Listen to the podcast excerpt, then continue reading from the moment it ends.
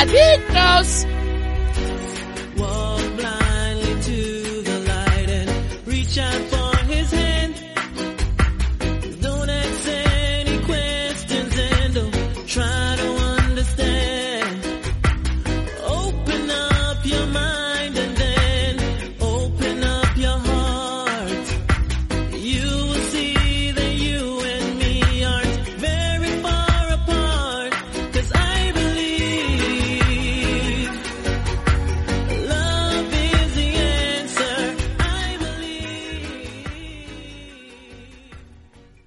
Muy buenas a todos, bienvenidos a una nueva edición de MM Adictos. Hoy lo que vamos a, comentar va a ser la previa de UFC Vega 22, que se celebra este próximo fin de semana. Y solamente, por tanto, va a ser para oyentes de Ivo's Premium y de Patreon. Quizá dentro de unos meses podamos hacerlo también en directo a través de Twitch, porque he visto que hay una opción, se había escuchado el programa anterior, hay una opción que permite... Em, hacer un directo para suscriptores, entiéndase suscriptores que estén en la plataforma de Twitch. ¿Eso qué quiere decir? Que, hombre, eh, la gente que esté solamente a través de Vox Premium y a través de Patreon no lo va a poder escuchar en directo, pero que no os preocupéis porque el programa al día siguiente sale para iVoox Premium y para Patreon de manera normal. Pero la gente que a lo mejor, por ejemplo, tenga una suscripción de Amazon Prime y la quiera compartir con nosotros, porque es una suscripción gratuita que te dan a un canal de Twitch, lo, si lo hace, pues va a poder escuchar también la grabación en directo. Que no, no pasa absolutamente nada. Oye, que eso es simplemente lo de Twitch, como vengo diciendo en la última fecha, es algo adicional, por si queréis entrar, participar ahí en directo en el chat, por si queréis comentar cualquier cosa, por si queréis escuchar la grabación en directo y no tener luego que esperar a, a escuchar el programa, pues eso está ahí. O sea, podéis pasaros por el canal que es twitch.tv barra TV y le dais al botón de follow, os saldrán las alertas y ya, bueno, pues ahí podréis escuchar más y en directo por supuesto, porque además también en los últimos días estamos teniendo algunas charlas porque la gente pone comentarios y tal, lo vamos revisando y lo vamos comentando, no dentro del programa para no romper el ritmo, pero sí en los descansos que vamos teniendo de la grabación. Entonces, ya os digo, os recomiendo que, paséis por ahí, tanto si sois suscriptores como si no, como lo, lo que queráis, y podáis, y podéis escuchar el programa los que son en abierto en directo y participar en el chat. Y luego los sábados, como hacemos el programa de preguntas y comentarios, pues ahí sí que todos los comentarios que hagáis, todas las preguntas que hagáis, los leeremos en el programa. El caso, como digo, esto se va a celebrar en el Apex, pero Dana White ha dicho que mm, UFC 261 se va a celebrar en Florida, en Jacksonville. Curiosamente, antes de ir al Apex, se realizaron unos 3-4 eventos eh, a principios de mayo creo que fueron, después de una larga serie de, cancelación de, de eventos por el tema de la pandemia, entiéndase, y los primeros eventos se celebraron en Jacksonville, pues Dana White ha anunciado que UFC se va a trasladar allí para realizar el primer evento con público de este año, que va a ser UFC 261, y que va a tener el 100% de capacidad. Supongo que Florida es diferente, está ajena al peligro, piensa que ya está todo solucionado cuando sigue habiendo, sigue habiendo contagiados en todas las partes del mundo, pero allí en Estados Unidos, pues al ser un país mucho más grande, pues más. Y bueno, ya cada uno con las consecuencias, ¿no? Pero por lo menos Dana White ha anunciado eso, que UFC 261 se va a celebrar con público. No es lo único que ha anunciado, pero eso lo dejamos para, para otro programa porque hoy Vamos a centrarnos en el UFC Vega 22. Repasito rápido de nuestros patrocinadores, simplemente Dragons, dragonz.es, la comunidad Dragons, ahí tenéis toda la información, y también los caballeros de OC, que son los que nos permiten, ambos patrocinadores y vosotros con vuestro apoyo, mantener el programa desde hace tanto tiempo.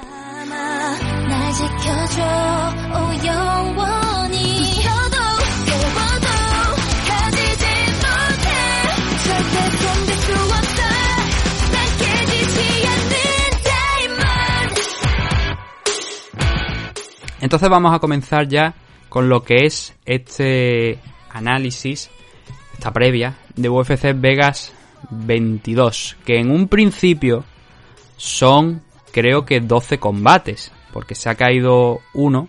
Bueno, se han caído varios enfrentamientos. Johnny Eduardo iba a pelear contra Anthony Birchak y Eduardo ha tenido que salir y este combate se ha cancelado creo que en el día de ayer me parece que fue en la madrugada de ayer, creo que se dio a conocer que Eduardo tenía que salir de ese enfrentamiento. Luego también en los últimos días hemos conocido la baja de Yamaha Hill frente a Paul Craig. Y de momento no hay un cambio de, rival para Paul Craig, según estoy mirando aquí en la CAR, porque es que no ha habido de momento tiempo. Dricus Duplessis se cayó del combate contra Trevin Gills, con lo cual no va a hacer su segunda pelea aquí en, UFC. Trevin Gills sí que se ha quedado en la CAR. Y Kai Hansen salió del enfrentamiento que iba a tener contra Cheyenne Vice. Y Cheyenne sí que sigue aquí. Se va a enfrentar ahora contra la mexicana Montserrat Ruiz, en lo que va a ser el debut de, de Montserrat aquí en, en UFC. Fuera de eso, tened en mente una cosa, que la previa se está realizando días antes. Eso quiere decir que quizás veamos pues que a lo mejor Paul Craig se queda en la CAR porque le encuentren un rival o Anthony Bicha se quede también en la CAR porque le encuentren otro. Pero así de base lo que hay son 12 combates por el momento. Son 6 en la main car y ahora de momento otros 6 en la car preliminar. Así que vamos a ir viendo uno por uno qué es lo que nos vamos a encontrar este sábado. Y el primero de los combates que vamos a tener en este UFC Vegas 22 es el duelo en 125 libras. No era el primero de los enfrentamientos, de hecho, porque estaba puesto primero el Johnny Eduardo contra Anthony Birchak, pero ya hemos comentado lo que ha ocurrido. Y el primero, por tanto, por el momento, es GP JP Vice frente a Bruno Silva. En 125 libras. ¿Qué es lo que tenemos en, en esta pelea? Bueno, a ver. Bruno Silva es el luchador más experto de los dos aquí en temas de, UFC. JP tiene un 9-2, Bruno Silva tiene un 10-5-2, pero la marcha de Bruno Silva en UFC no ha sido nada buena. Pero nada, nada, nada, nada buena. ¿Por qué?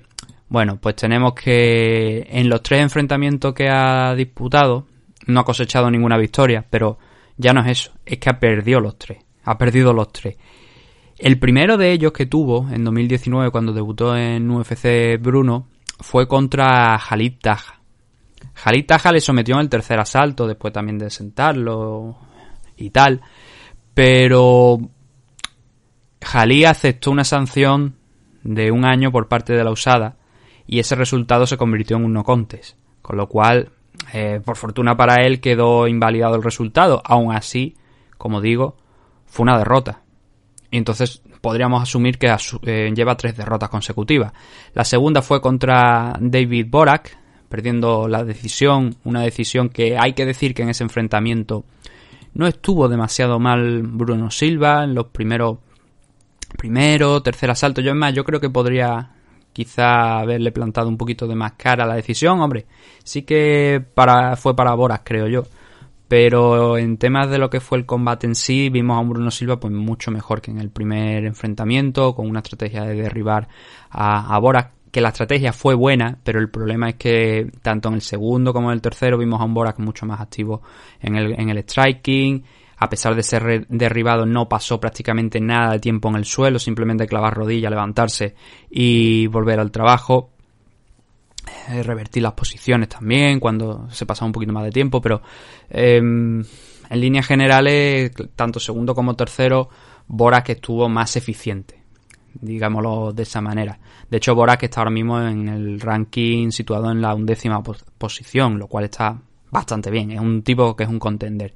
Y en el último de los enfrentamientos que tuvo Bruno Silva fue contra Tagir Lambekov, que fue una fiesta de, del wrestling, porque los dos estuvieron buscando constantemente derribo, controlando al rival, pero al final, en, al final de, los tres asaltos fue otra decisión que fue a parar por un 27-30 y un doble 28-29 a favor de, de Ulanbekov por ser más eficiente de nuevo tanto segundo bueno aquí hay una división de opiniones pero como digo Ulanbekov estuvo un punto más fuerte en el wrestling no mucho más pero fue un combate muy muy igualado y que ahí creo que también se apreció pues esa eh, mejora esa evolución que hemos visto por parte de Bruno Silva pero que va a tener que mantener y demostrarla ahora, porque se va a enfrentar contra un chico que está haciendo su debut en, UFC, solamente 24 añitos, y que viene de intentarlo por dos veces en el Contender Series, pero siendo esta segunda la que le dio la oportunidad en noviembre del año pasado,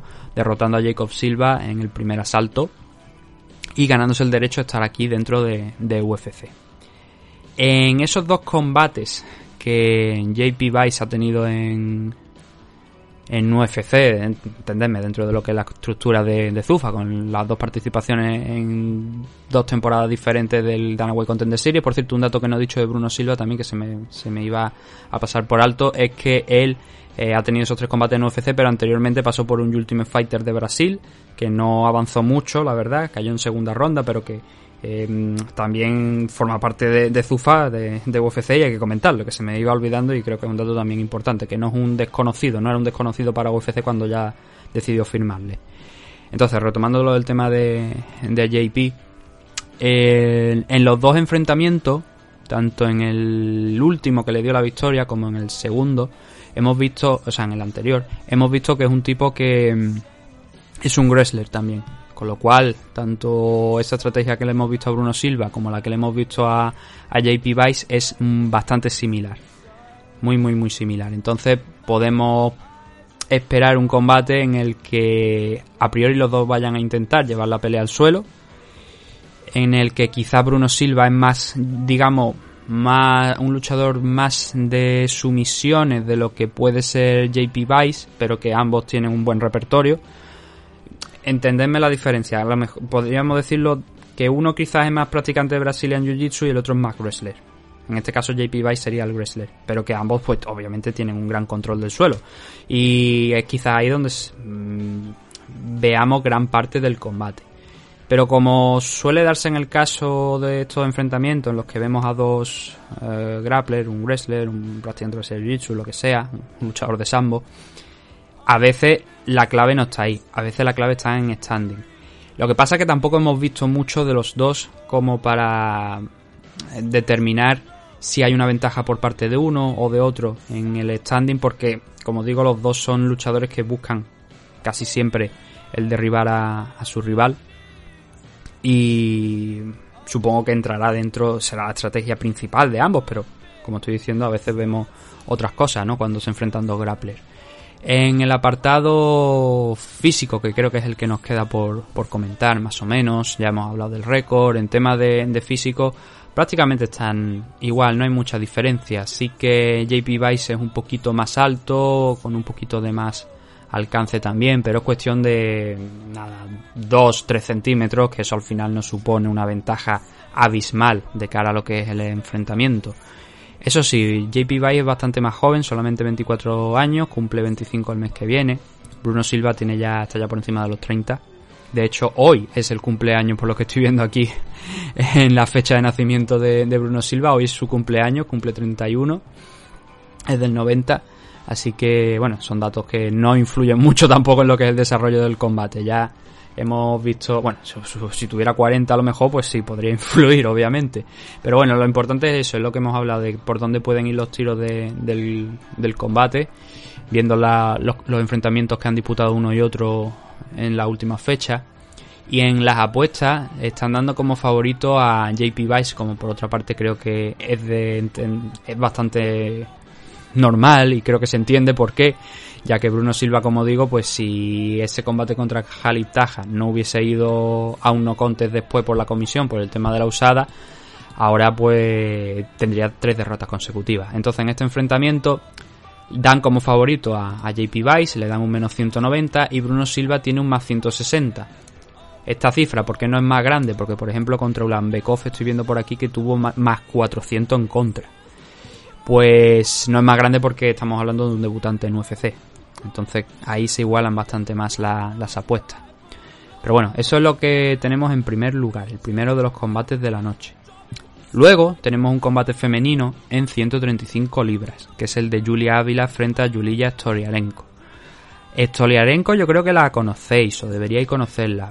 Primero porque no es el primer combate que tiene aquí en UFC, pero sobre todo porque estuvo en el Ultimate Fighter en el que estuvo Juan Espino aquel Ultimate Fighter de la división Featherweight. Entonces yo creo que mmm, de eso la podéis llegar a conocer. De todas formas, también fue campeona antes de volver a saltar a UFC, porque no tuvo una pelea en la final de Ultimate Fighter, pero como la perdió, pues no le dieron ese contrato. Estuvo alrededor del mundo peleando en diferentes compañías, principalmente aquí en Europa también, porque es una luchadora que es de Lituania. Y luego consiguió entrar en Invicta. Invicta la firmó. Tuvo un señor combate espectacular que creo que además me parece que fue en la noche de... No, no que fue en la noche, fue el mismo día, bueno, el mismo día, el mismo fin de semana en el que Weili Zhang se vio las caras con Johanna, que fue aquel super combate, que ya se ha cumplido un año de, aquel enfrentamiento. Pues em, fue el mismo fin de semana y el combate entre Elisa Berzosa y Yulia Storiarenko del main event de aquel evento de Invicta fue espectacular, fue muy bueno. Y hombre, ahí se proclamó campeona Yulia y luego saltó aquí a, a UFC, donde el primer combate que tuvo fue contra Yana Kuniskaya y acabó cediéndolo por decisión. Ahora hablaremos también un poquillo de, los enfrentamientos, pero es para poner un poquito de antecedentes. Julia Ávila, en su primer enfrentamiento en UFC, prácticamente fue visto y no visto, sobre todo el segundo. El primero contra Panikianza, que también venía de aquel Ultimate Fighter, fue una decisión unánime. El segundo contra Gina Mazzani arrasó literalmente a, a Gina Mazzani en solamente 20 segundos. Y luego cedió un combate contra Sillara Banks antes de, este enfrentamiento. La verdad es que Julia Ávila tuvo bastantes dificultades en 2020, porque al final consiguió pelear dos veces, contra Gina y contra Sillara, pero no eran los planes iniciales. Se iba a ver contra Carol Rosa, ese combate se tuvo que cancelar en multitud de ocasiones, bien por coronavirus, bien porque su rival se cayó.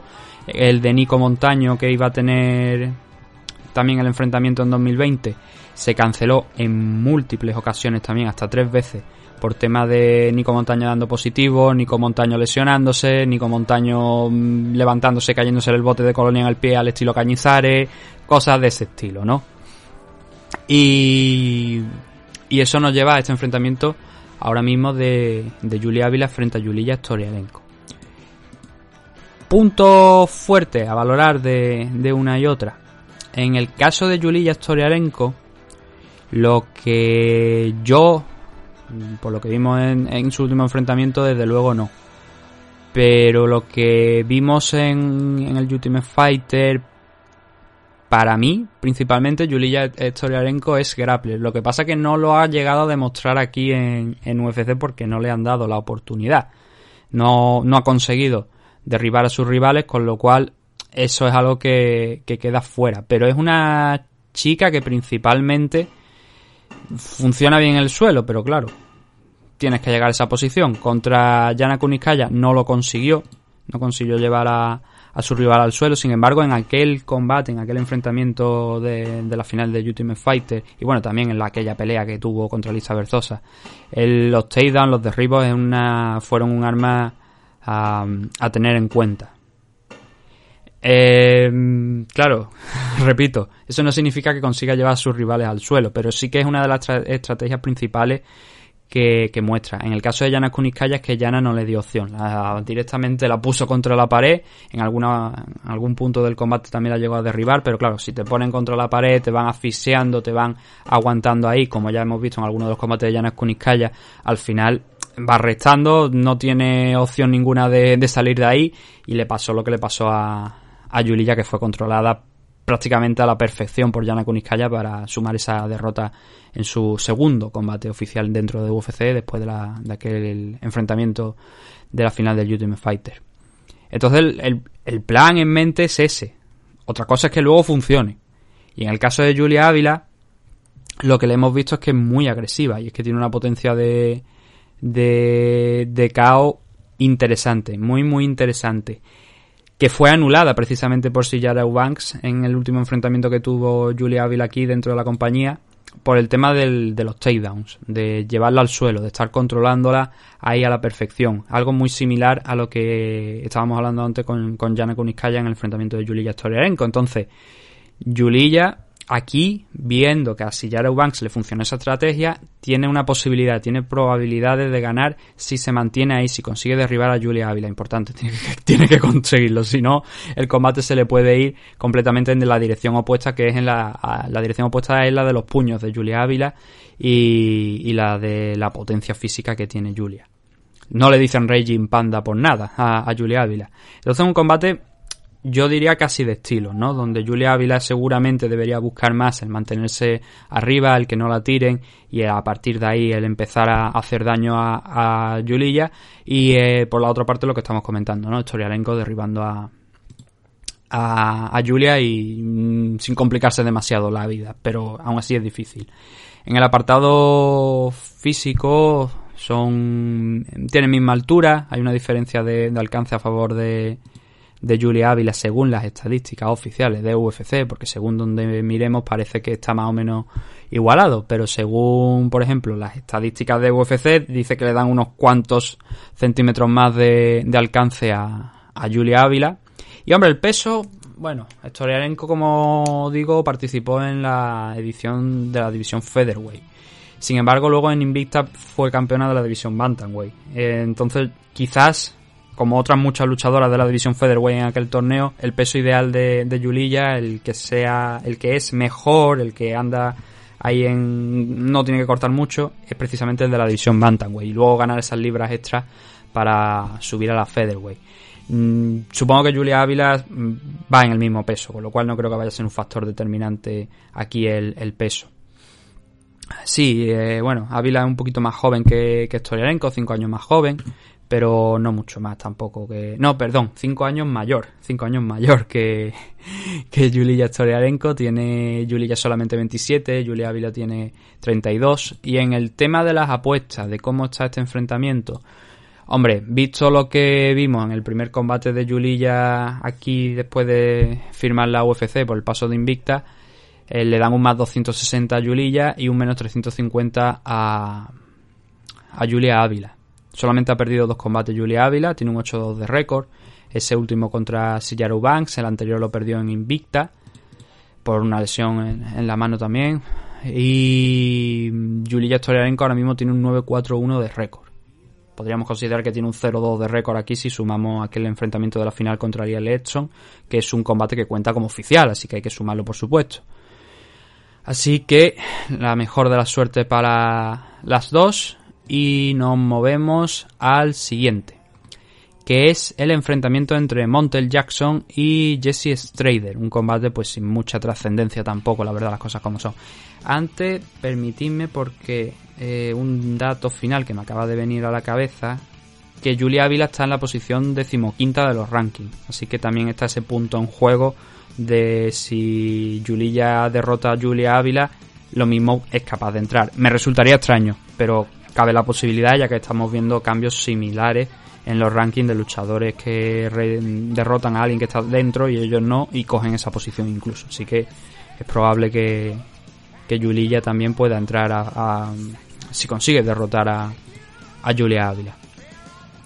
Montel Jackson, como decimos, se va a enfrentar a Jesse Strader, Montel Jackson que viene de una derrota contra Brett Jones después de cosechar tres victorias consecutivas, a pesar de ese debut en la compañía perdiendo contra Ricky Simon. Pero Ricky Simon tiene un nivel muy alto y claro, que te suelten directamente contra él, un poco difícil, ¿no? Jesse Strader es otro de esos luchadores que vienen de Combate América, porque estamos viendo muchos luchadores de Combate América que están saliendo de la compañía en el análisis de la car preliminar, por ejemplo, pues teníamos el, la car preliminar del sábado, quiero decir, de UFC Vega 21. Teníamos a Marcelo Rojo, teníamos a Rafa García, a los dos luchadores latinoamericanos que venían de la compañía. Combate América siguen sacando publicaciones en Twitter, en redes sociales, pero lo que es evento no hay nada en el horizonte y además los problemas aquellos que tuvo eh, problemas muy serios legales que tuvo el patrón Alberto del Río em, no sé yo si incluso pueden perjudicar bastante más todavía a la compañía. El caso es que Combate American no tiene ahora mismo nada programado. Nos preguntaban ayer en el chat, por ejemplo, por Dani Bari, que si lo veíamos en UFC a lo largo de este 2021. Y visto que todos los luchadores así mm, importantes y no tan importantes, por ejemplo, en el caso de Jesse Trader, que había tenido cuatro combates en, Combate América, había ganado tres, había perdido uno, precisamente uno contra Marcelo Rojo. Yo creo que es probable que también veamos a, a Dani Vare saltando a UFC, pero por lo que digo, estamos viendo a luchadores que no son tan importantes saltando a la compañía y Dani Vare acabó la su bueno acabó su paso eh, su paso por, de momento por Combate América son dos victorias. Con lo cual es probable. Además teniendo en cuenta que ha firmado por una eh, empresa allí norteamericana, por una agencia de, representación bastante más importante y con muchos más luchadores dentro de UFC. Así que yo creo que es factible, ¿no? Pero bueno, concentrándonos en, este enfrentamiento. De Jesse Trader la verdad es que tampoco podemos decir mucho porque es el primer combate que va a tener dentro de UFC. Lo que sí podemos destacar es que todas sus victorias, que son 5, quitando una de las peleas, el resto han llegado por la vía del cloroformo, por KO. Así que tenemos que considerar que dentro de las 135 libras es un tío con una potencia, con una pegada interesante. Sí que es verdad que también podríamos decir que los luchadores a los que se han enfrentado hasta ahora a Jesse Trader, quitando Marcelo Rojo, que lo noqueó, no han sido de especial importancia. Montel Jackson, hombre, no tiene una tampoco un nivel muy grande, pero sí que es verdad que para este enfrentamiento a todas luces es favorito. Ya son cinco combates en UFC, de los cuales ha ganado tres, a pesar de venir con esa derrota frente a Brett Jones, el cual considero que es un magnífico luchador, que lo hemos estado viendo no tanto en, en UFC, que le costó mm, no le costó arrancar porque los tres primeros enfrentamientos fueron, fueron victorias y tal, pero luego los combates importantes, ya ese enfrentamiento contra el Main Sterling, contra Pedro Muñoz, eso ya sí que los perdió. Y luego ya volvió a segunda línea, siendo el último combate de Brett Jones contra Montel Jackson, también el, de Montel, ¿no? Como estamos hablando. Y bueno, ahí en ese caso creo que Brett Jones es un luchador importante también. Un 17-2 de récord, Brett Jones solamente con 10 combates en el momento de enfrentarse a él, ahora con un 9-2 entiéndase que entraba dentro de lo, mm, digamos, esperable por parte de, eh, en ese combate, ¿no? La derrota de, de Montel Jackson. Montel, ¿qué es lo que ha hecho hasta ahora? Pues eh, depende, porque ha sido una de cal y una de arena. Ha tenido combates como por ejemplo el de Felipe Colares, que domina a la perfección a lo largo de los cinco asaltos, derribando constantemente una y otra vez, en aquel caso 11 ocasiones, en 11 ocasiones, a, Felipe Colares, pero luego le hemos visto enfrentamientos contra wrestler digamos, de nivel superior o grappler de nivel superior como Brett Jones y Ricky Simon, donde sí que ha sufrido. De hecho, esas dos derrotas que ha tenido Monte Jackson aquí dentro de, de UFC, precisamente es por el control de, de, su rival, por el mantenerlo en el suelo, por estar derribándolo constantemente. Y esa es una un campo que tiene que mejorar la defensa del takedown, porque la verdad que no ha sido muy buena. La cosa es que, como digo, tiene esa otra parte en la que si el rival no es de mucha entidad, sí que puede, sí que ha demostrado que puede controlar la pelea, que puede derribarlo, que puede mantenerlo y darle un buen repaso en el suelo también. De hecho, hay que decir que Montel Jackson tiene una victoria contra Brian Kelleher que no es nada despreciable. Fue por su misión, fue en el primer asalto. Tampoco es que podamos juzgar mucho qué es lo que pasó en ese enfrentamiento, porque fue poquito tiempo, ¿no? Pero luego las otras, los otros, las otras peleas que sí que hemos visto de, de Montel Jackson, más completas, con más tiempo, más para ver cómo reacciona el luchador, ahí se le ha visto eso, ¿no? Se le ha visto que contra grandes grappler, caso de Brett Jones, caso de Ricky Simon, que son dos luchadores que tienen un, buen wrestling, eh, sufre, pero que luego contra otro de menor entidad triunfa. Entonces, teniendo en cuenta, sin atreverme, porque ya digo, no sé qué tipo de wrestling puede tener Jesse Strader o qué tipo de suelo puede tener. Pero sí que es verdad que lo que hemos visto hasta ahora de Strader se resume en eso, en cinco victorias, las cuales todas, salvo una, han llegado por KO. Em, Entendemos que es un striker, entendemos que el peligro de Trader puede ir arriba y que no sabemos cómo va a reaccionar en el suelo. Por eso yo creo que las papeletas que tiene que comprar Montel Jackson para que le toque la lotería deberían ser principalmente el suelo. Luego igual, lo de siempre. Mm, hay una victoria por KO arriba y que también hemos visto que Montel Jackson tiene potencia de, golpeo. En el caso del enfrentamiento precisamente de Brett Jones, a pesar de que Brett Jones ganó por una decisión unánime. Hay que mencionar que Montel Jackson le hizo probar sus puños y le hizo daño. Y estuvo a punto en algún momento de finalizar incluso hasta el combate, con un knockdown. Pero Brett Jones se, recuperó y al final acabó arrasando de alguna manera a, Montel Jackson para acabar asegurándose esa decisión, que fue un triple 28-29, como estamos diciendo, porque uno de los asaltos fue a parar, concretamente el primero para Montel Jackson, por el tema de ese knockdown.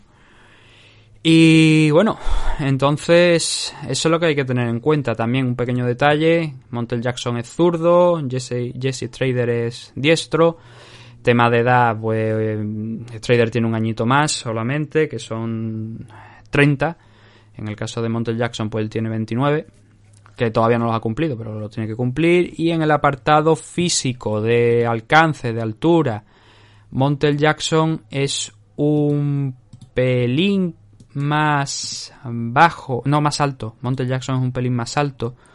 Y el alcance es lo que sí es muy llamativo. Porque si bien no tenemos el, el dato de Jesse Trader, sí que tenemos el de Montel Jackson y anda en el metro 92. Esta pelea creo que no lo he dicho. Bueno, sí lo he dicho, en 135 libras.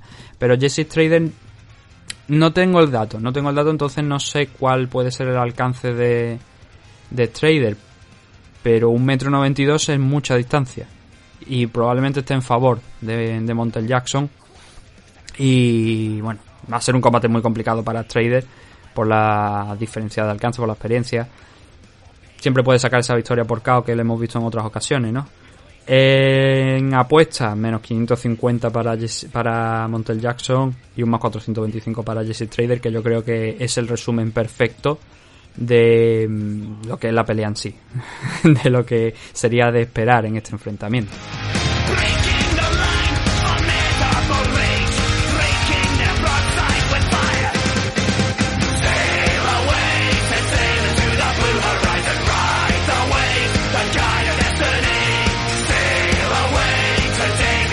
Nos movemos al siguiente, que todavía nos quedan otros tres de la car preliminar. El primero de ellos es Trevin Gills, que se va a enfrentar contra Roman Dolitze. Un Trevin, un Trevin Gills que creo que fue el último, no fue el último enfrentamiento, el penúltimo enfrentamiento no estuvo exento de polémica porque uno de los jueces, bueno, para empezar la decisión que fue contra fue el combate contra James Krause. La decisión creo que fue errónea. Creo que James Crow debería haber ganado aquel combate en decisión.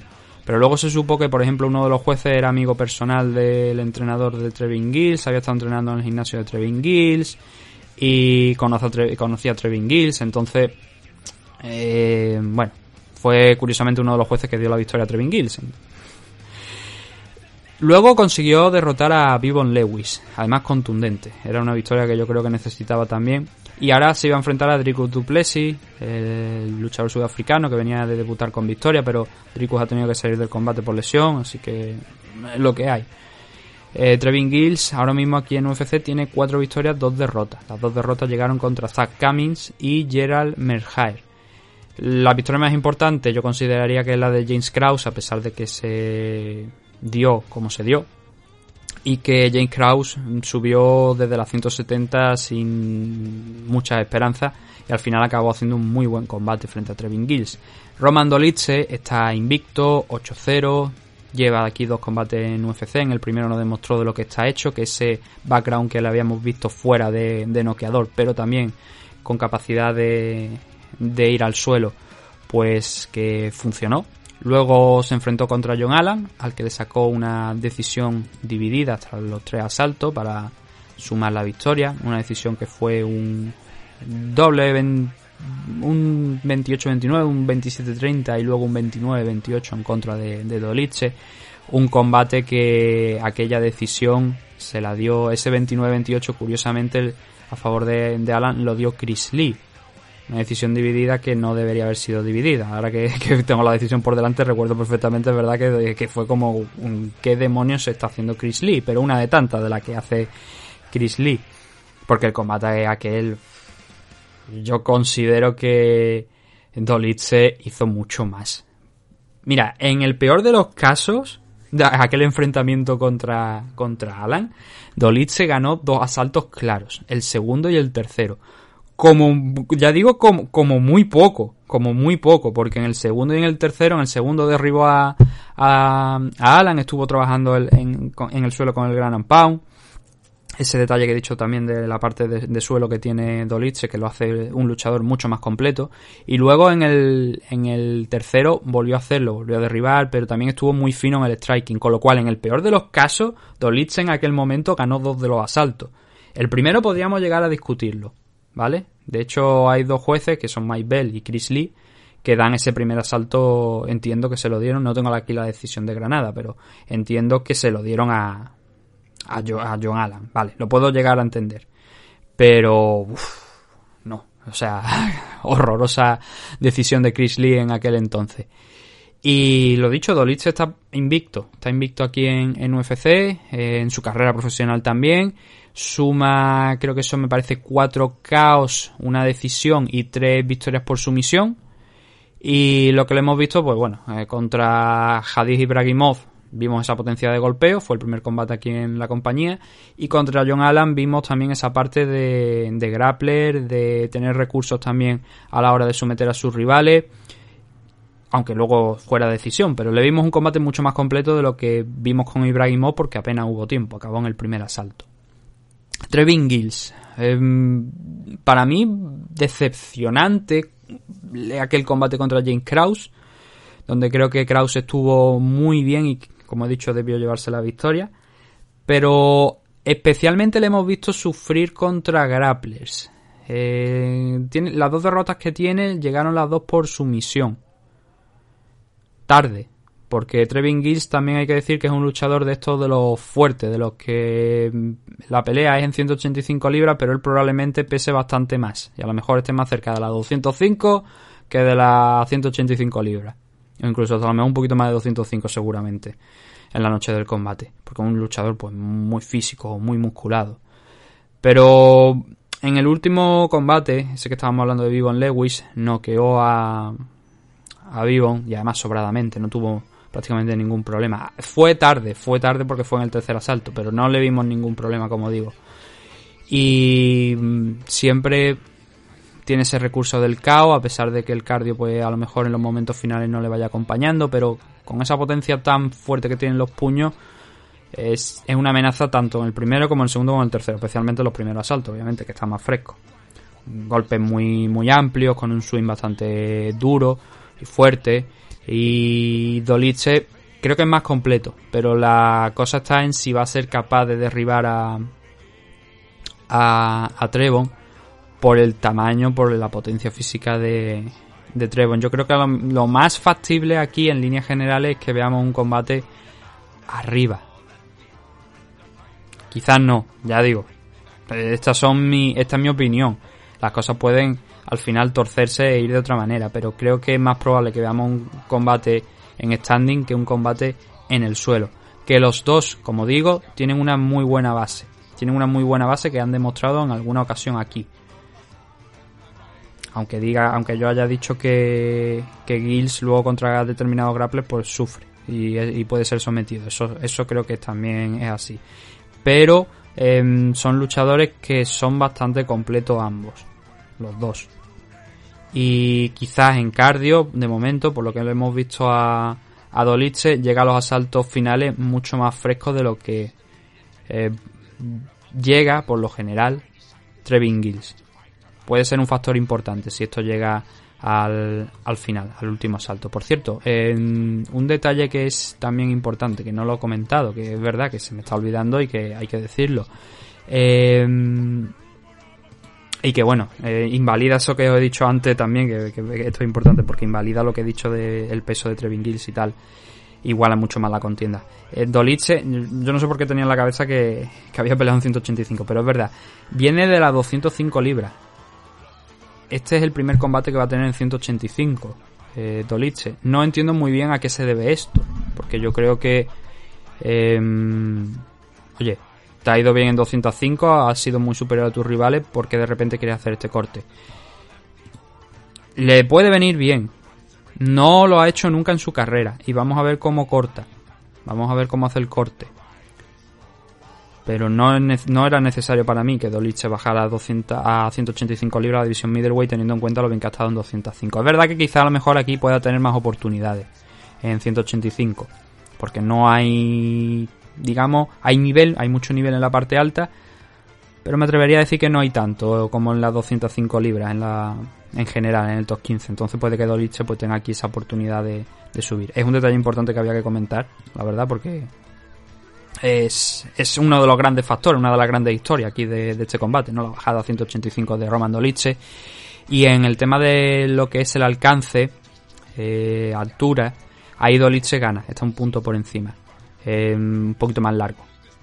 Trevin Gills, como digo, es 185 libras, en middleweight, probablemente esté por encima de la división eh, light heavyweight, pero eh, Roman Dolitze seguramente está bastante más por encima de la división de la Light Heavyweight. Y eso pues también en tema de tamaño, altura, es evidente pues que está en favor de, de Dolice. Apuestas, que es lo único que nos queda. Dolice favorito, levemente, menos 145. Eh, Trevin Gills tiene un más 125 en contra. Margen muy pequeñito los dos, la verdad. No hay una grande una gran diferencia. Vamos a ver porque aquí yo creo que lo importante es ver cómo corta Dolice, cómo se siente y si esta apuesta, que creo que puede llegar a ser arriesgada, no juega en su contra. Grand Dawson contra Leonardo Santos es el penúltimo de los combates de la car preliminar. Y bueno, ¿qué tenemos aquí? Es un combate de 155 libras, donde el brasileño con un 18-3-1 de, récord va a hacer aquí un nuevo combate en UFC que ya se extiende a una buena racha. Fue uno de los luchadores que participó en la segunda edición del Ultimate Fighter, que fue donde vimos a gente como Santiago Poncinibio o a Tiago Santo, eh, gente pues, de mucho nivel. Y a partir de ese entonces, que eso fue en 2013, no ha salido Leonardo Santos aquí de, de UFC. Pero sí que es verdad que tuvo un bajón, una parada muy importante en su carrera de hasta cuatro añitos por diversos problemas, que además luego mm, fue a más porque mm, por temas de lesiones de su rival, de rival que, o sea, de él mismo también, eso provocó que su siguiente pelea entre 2010, desde 2016 fuera tres años posterior a ese enfrentamiento y fue contra Stevie Ray en 2019. Pero luego solamente peleó una vez en 2019, solamente peleó una vez en 2020 y ahora va a enfrentarse contra Grand Dawson y espero que no sea la única pelea de Leonardo Santos. ¿Por qué? Pues porque no conoce la derrota ahora mismo aquí en, UFC. Perdió contra Santiago Poncinibio en el Ultimate Fighter, pero es que no ha perdido un enfrentamiento aquí de los que ha tenido y estamos hablando de que son ocho peleas. Tuvo un empate contra Norman Park, pero a partir de ahí, pues derrotó a Efi Escudero, derrotó a Anthony Rocco Martín, finalizándolo, noqueó a Kevin Lee también, esa victoria contra Stevie Ray también, que estamos mencionando, y, Roman Bogatov más recientemente, que estaba invicto en el 2020.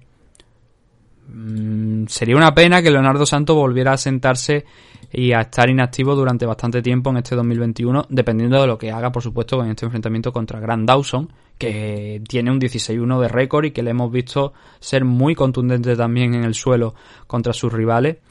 Y eso precisamente es el punto fuerte de, Grand Dawson, el grappling, ¿no? El derribar a, sus rivales. Más que nada, el ser muy, muy, muy insistente en la, en la estrategia. El estar constantemente intentando tirar al suelo a su rival, asfixiarle, una especie de, salvando la distancia, Colvin Covington, ¿no? De estar asfixiando constantemente a, al rival. No, por supuesto, no tiene un buen, a ver, no tiene un buen porcentaje de, de, de takedown conseguido, tiene un 45%, pero sí que un buen promedio de, de takedown por, por combate, un total de, de 4, de un poquito superior a, a 4. Tiene victoria frente a Adrián Díaz en el Contender Series, que fue lo que luego le sirvió para, para entrar aquí en UFC. Bueno, hubo un parón, no entró directamente. Creo que, a ver, déjame que lo compruebe porque no recuerdo exactamente qué fue lo que pasó. Eh, entró, sí, entró en el Contender Series. Lo que pasa es que luego tardó dos años en pelear en, en UFC. Lo que no recuerdo la historia, la verdad, porque tardó en pelear en, en dos años. Pero luego, cuando debutó, se enfrentó a Julian Rosa, se enfrentó a Michael Trizano, Darrin Miner, y la última victoria es quizá la más importante. ¿Por qué? Porque fue contra Nat Narimani. Lo, bueno, lo sometió, estuvo a punto de someterlo, pero al final arrancó una decisión unánime. Porque Nat Narimani venía de, ser campeón también de, Cage Warriors. De hecho, fue el primer luchador en derrotar a, a Paddy Pimblet. No el primero en derrotar a Paddy Pimblet, pero sí que el primero en derrotarlo en bastante tiempo. Cuando ya estaba como campeón, estaba bien establecido y, y, Paddy Pimblet pues parecía que se iba a comer el mundo. Acabó siendo derrotado por Nat Narimani. Y luego ya Nat saltó a, a UFC. Creo que tuvo, me parece, no, no tuvo ningún combate más, sino que saltó directamente a, a UFC. Y esa victoria es importante, yo la considero importante. Ahora mismo es el último combate de Narimani, viene con viene con una racha de dos derrotas Narimani, pero Grand Dawson está impecable. Todo lo ha ganado aquí dentro de UFC para ese 16-1 en base a esa estrategia que estamos diciendo de derribar a sus rivales, golpear, martillear, intentar sobre todo también someterlo en el suelo. Y aquí en UFC ha conseguido, contando la sumisión del Contender Series, son tres sumisiones en total. A lo largo de su carrera son bastantes más. Son por lo menos 8 o 9 sumisiones las que ha conseguido Grand Dawson en esos 16 combates ganados que tiene. Y es un factor clave para esta pelea, las cosas como son. Leonardo Santos demostrado que tiene potencial de, de en las manos y que si tiene que ir al suelo, pues que también lo, busca a lo largo de, de, la pelea en algunas ocasiones, sobre todo para sumar, más que mm, si se le complica mucho, pues sí que tira de suelo, pero si se encuentra cómodo en el striking, tampoco se lo piensa mucho, sigue trabajando ahí y sigue intentando buscar pues esa estrategia. Eh, tiene una muy buena defensa de takedown, lo cual va a ser interesante de ver si es capaz de, de frenar también a Grand Dawson, que seguro que lo va a intentar, porque es que es lo suyo. Y entonces, mm, combate de estilo de un grappler contra un, un striker, bueno, yo diría que no tanto, no tanto, pero sí que eh, anda en esa línea, un poquito en esa línea, ¿no? La edad es importante, la de Leonardo Santos, tiene 41 años, ha perdido mucho tiempo, perdió esos cuatro, cerca de tres añitos, bueno, cuatro no, tres añitos entre 2016 y 2019 por diversos problemas. Anteriormente tampoco es que hubiera estado muy, muy, muy activo tampoco por año y necesita recuperar el tiempo perdido. De momento lo tiene. Yo creo que Leonardo Santos tiene que subir más rápido. Yo creo que UFC debería intentar que suba más rápido porque lo que estamos diciendo son 41 años ya, ya y tiene que subir, subir. Es que no le queda otra. Grand Dawson, un detalle que no he comentado también es que, bueno, sí que he hablado de sus rivales, he hablado de Narimani, hemos hablado de em, también de, de Darren Miner, de Julian Rosa, ¿eso qué quiere decir? Que es un luchador de 145 libras. Y que su último combate no fue en 145, mm, porque falló, bueno, tanto su último como su anterior. Eh, no, falló el peso en esas dos ocasiones. Entonces ahora le han obligado de alguna manera a subir, entiendo, a 155. Eh, la diferencia de peso con lo cual, a lo mejor de potencia física, pues obviamente ya no va a ser la misma que con respecto a la división featherweight. Pero sí que es verdad que eh, la estrategia va a ser la misma, eso sí. La diferencia no, la diferencia de peso, de, físico no, pero la estrategia sí. Entonces va a medirse a un gran luchador, como creo que es Leonardo Santos, que, bueno, a ver, yo, yo creo que, bueno, vamos a ver las apuestas, ¿no? Que es lo que nos queda. Antes de las apuestas, sí que tenemos que hablar del tamaño, que como creo que la diferencia de altura, estatura y alcance, que como creo que os podéis imaginar, está en favor de Leonardo Santos, por aquello de que Grand Dawson pues había estado peleando en la división featherweight, lo normal es que fuese un poquito más chico y sí, un poquito más pequeñito eh, tanto en altura como en alcance. Tenemos al brasileño con un 1.83 de estatura, un 1.91 de alcance y a un Grand Dawson que llega al 1,83 de alcance y 1,78 de estatura. Así que esos datos pues van en favor de, de Leonardo Santos, sobre todo lo más destacable es la diferencia de alcance, que es ahí donde puede estar la clave. Pero bueno, luego una vez se le eche encima, ahí no va a haber alcance que, funcione y va a tener que trabajar la, la, defensa para mantenerse de pie. Tema de apuesta. Tenemos más 170 para Leonardo Santos, curiosamente, y un menos 215 para Grand Dawson. Hombre, también es verdad que Grand Dawson ha estado mucho más activo en las últimas fechas. En 2020 peleó dos veces, en 2019 peleó otras dos veces. Entonces, quizás por ahí es por lo que le den como favorito y también por la estrategia, ¿no? Porque le hemos visto que en temas de, ir a buscar constantemente el derribo, eh, tiene una presión mucho mayor a sus rivales.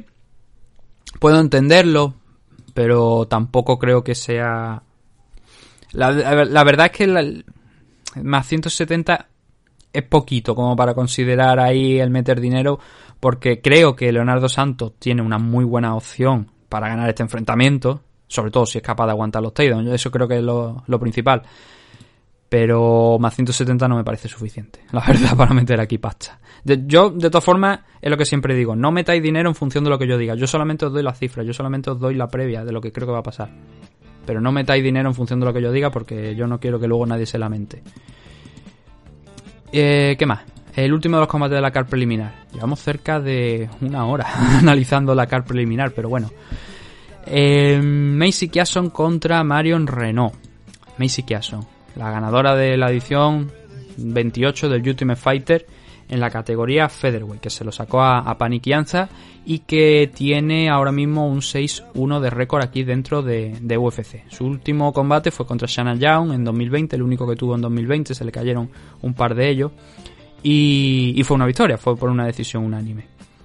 Una luchadora pues muy física, muy física, ahora entraremos en detalle y tiene esa derrota contra Lina Lansberg. Ahora mismo Macy Jackson sí que está rankeada dentro, o debería estar dentro de los rankings. Sí, está aquí, en la posición número 11 de los rankings. Marion Renault está un poquito por arriba, está la, la novena, con lo cual este combate ambas tienen mucho que perder y mucho que ganar, sobre todo la que tiene que ganar más es Macy Kiaso.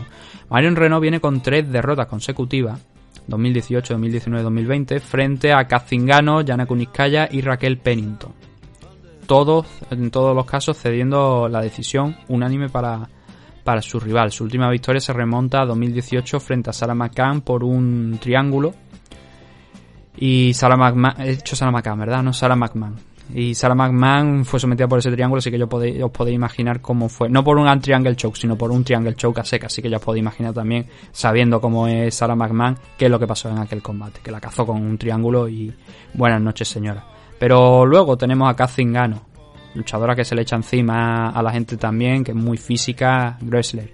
Yana Kuniskaya, tres cuartos de lo mismo. Hemos hablado ya de Yana Kuniskaya en el combate contra Yulia Storiarenko, cómo controló a Yulia contra la jaula y cómo le impidió sacar algo eh, de ese combate en claro.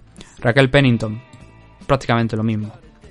Entonces, con eso en mente, también sabiendo que hemos dicho que Macy Kiason es una luchadora muy física, no sé por qué eh, a veces en las estadísticas oficiales de UFC figuran algunas victorias más o algunos combates más de lo que luego vemos en páginas pues como Sherdo, como Tapology. Aquí, por ejemplo, veo que, bueno, la que yo tengo de referencia ahora mismo abierta, para no perderme, Tapology, 6-1 de récord. Luego te vas a las estadísticas oficiales de UFC y cuentan 7-1 y digo, ¿cuál es esa séptima pelea que yo no... esa séptima victoria que yo, por ejemplo, aquí no tengo en, en Tapology?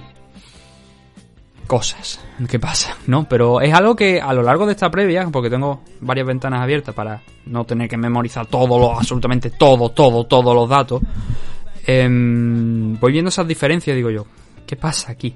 El caso, Macy Kiason, a ver, lo que he dicho, es una luchadora que em, le hemos visto contundente y que le gusta también derribar a sus rivales. No tampoco digamos que sienta predilección por derribar a, su rival o por lo menos por intentarlo. Pero sí que completa. Quizás no tan completa a lo mejor como otras de la categoría, desde luego. Pero es en lo que ha basado eh, su, su, carrera. Controla muy bien también el, striking y ese es quizás a lo mejor el punto más fuerte de los dos. Eh, si valoramos el, el, grappling y el striking, quizás el punto más fuerte eh, es el striking, pero ya digo que en el último combate, por ejemplo, contra Shanna Young, vimos una ah, cara nueva por parte de, de Macy Kiason que era el suelo, el, derribar a, su rival.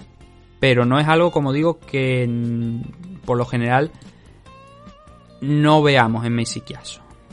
entonces, en este combate contra Marion Renault, pues teniendo en cuenta que Marion Renault realmente no ha funcionado demasiado bien contra luchadoras que digamos son wrestlers y Macy Kiason, como digo, creo que tiene capacidad suficiente para llevar la pelea al suelo, pero no tampoco es una gran wrestler.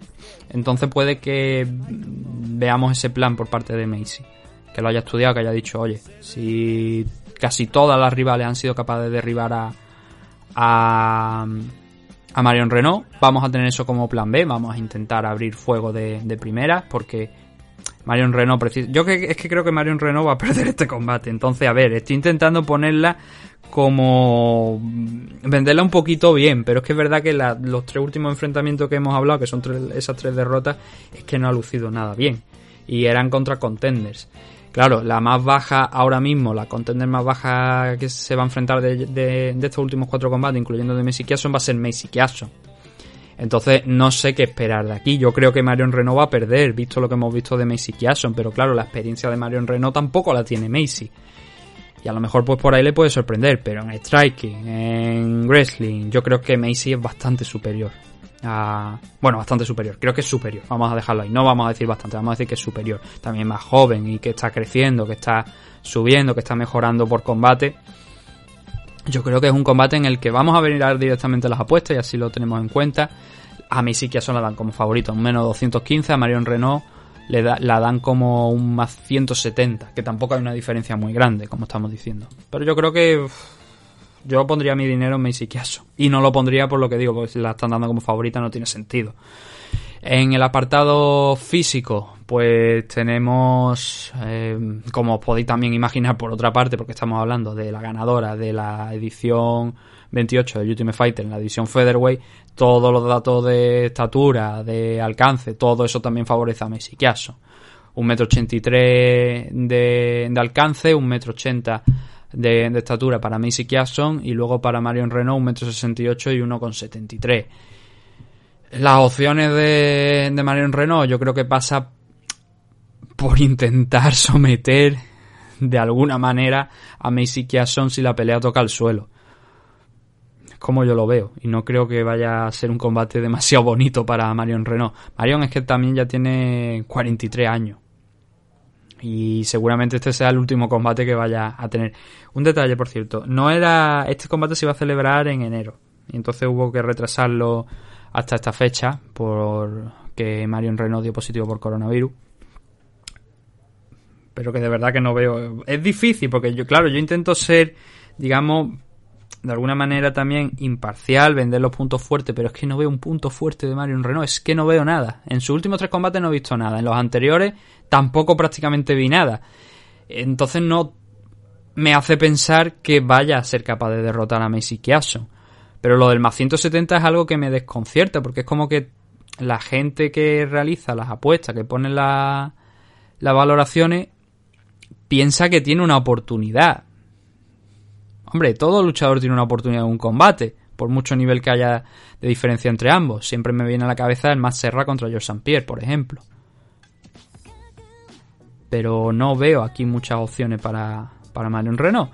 De todas formas, bueno, este es el combate que cierra la car preliminar. Y lo siguiente que vamos a tener va a ser ya los seis combates de la main car.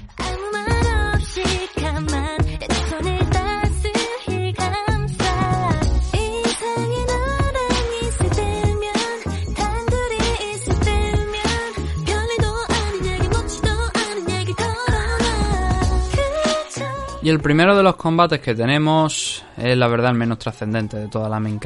El resto de luchadores que están implicados, pues yo creo que en mayor o menor grado sí que los conoce la gente. Sin embargo, aquí en este Cheyenne Vice frente a Montserrat Ruiz, a Cheyenne la vimos en el Contender Series de agosto del año pasado, por lo que levemente la conocemos. Pero fue una decisión unánime que ganó Cheyenne en base a su striking porque en ningún momento la pelea llegó a tocar el suelo, por mucho que ambas llegaron a, intentarlo. Y sí que vimos pues control de, de Cheyenne, vimos un buen striking, pero claro, estamos hablando de una chica con 25 años, con solamente 6 combates profesionales, tiene 5 victorias y no hay mucho que comentar al respecto, pues ya digo, la decisión quitando, o sea, fue, una, fue unánime, ganó los tres asaltos, lo ganó en, base a lo que ha dicho, en, tema de, controlar a su rival, intentar los derribos, no conseguirlos, pero luego también sumar a esa estrategia de control contra la jaula un, un esfuerzo también en el striking y bueno, positivo el, el enfrentamiento que tuvo contra Hillary Rose, pero que tampoco no fue un combate de mucho nivel en tema de, calidad de las rivales, o por lo menos de importancia, mejor dicho sería el término, de importancia de, de, la, de las luchadoras que estaban implicadas. En el caso de Montserrat, eh, la mexicana, que también está haciendo aquí su debut en, en UFC, hombre, al menos tenemos que decir que a ella la hemos, la hemos visto en Invicta, y que el nivel de Invicta, las luchadoras pues tienen algo más de experiencia. Solamente tienen una derrota la mexicana dentro de ese 9-1 de récord que tiene, que fue contra Daniel Taylor, la cual es una luchadora que vimos hasta hace cuestión de un añito, dos años por, por UFC. que consiguió una victoria frente a Seoji Han, luego perdió contra Willy Zhang y fue el último combate que, tuvo en, la compañía, muy chiquitita también, con una altura más, propia de la división Atomweight, digamos, que de la división Strikeweight. Sin embargo, ambas luchadoras han estado peleando en, en 115. Ya sabéis que no hay una división de 105 en, en, UFC, sí que la hay Invicta, pero Montserrat, por ejemplo, que es la que viene de Invicta, no ha estado peleando en esa división. De altura, pues eh, Montserrat da igual que, hemos hablado antes de, Daniel Taylor, está en 1,52m, 1,55 de alcance.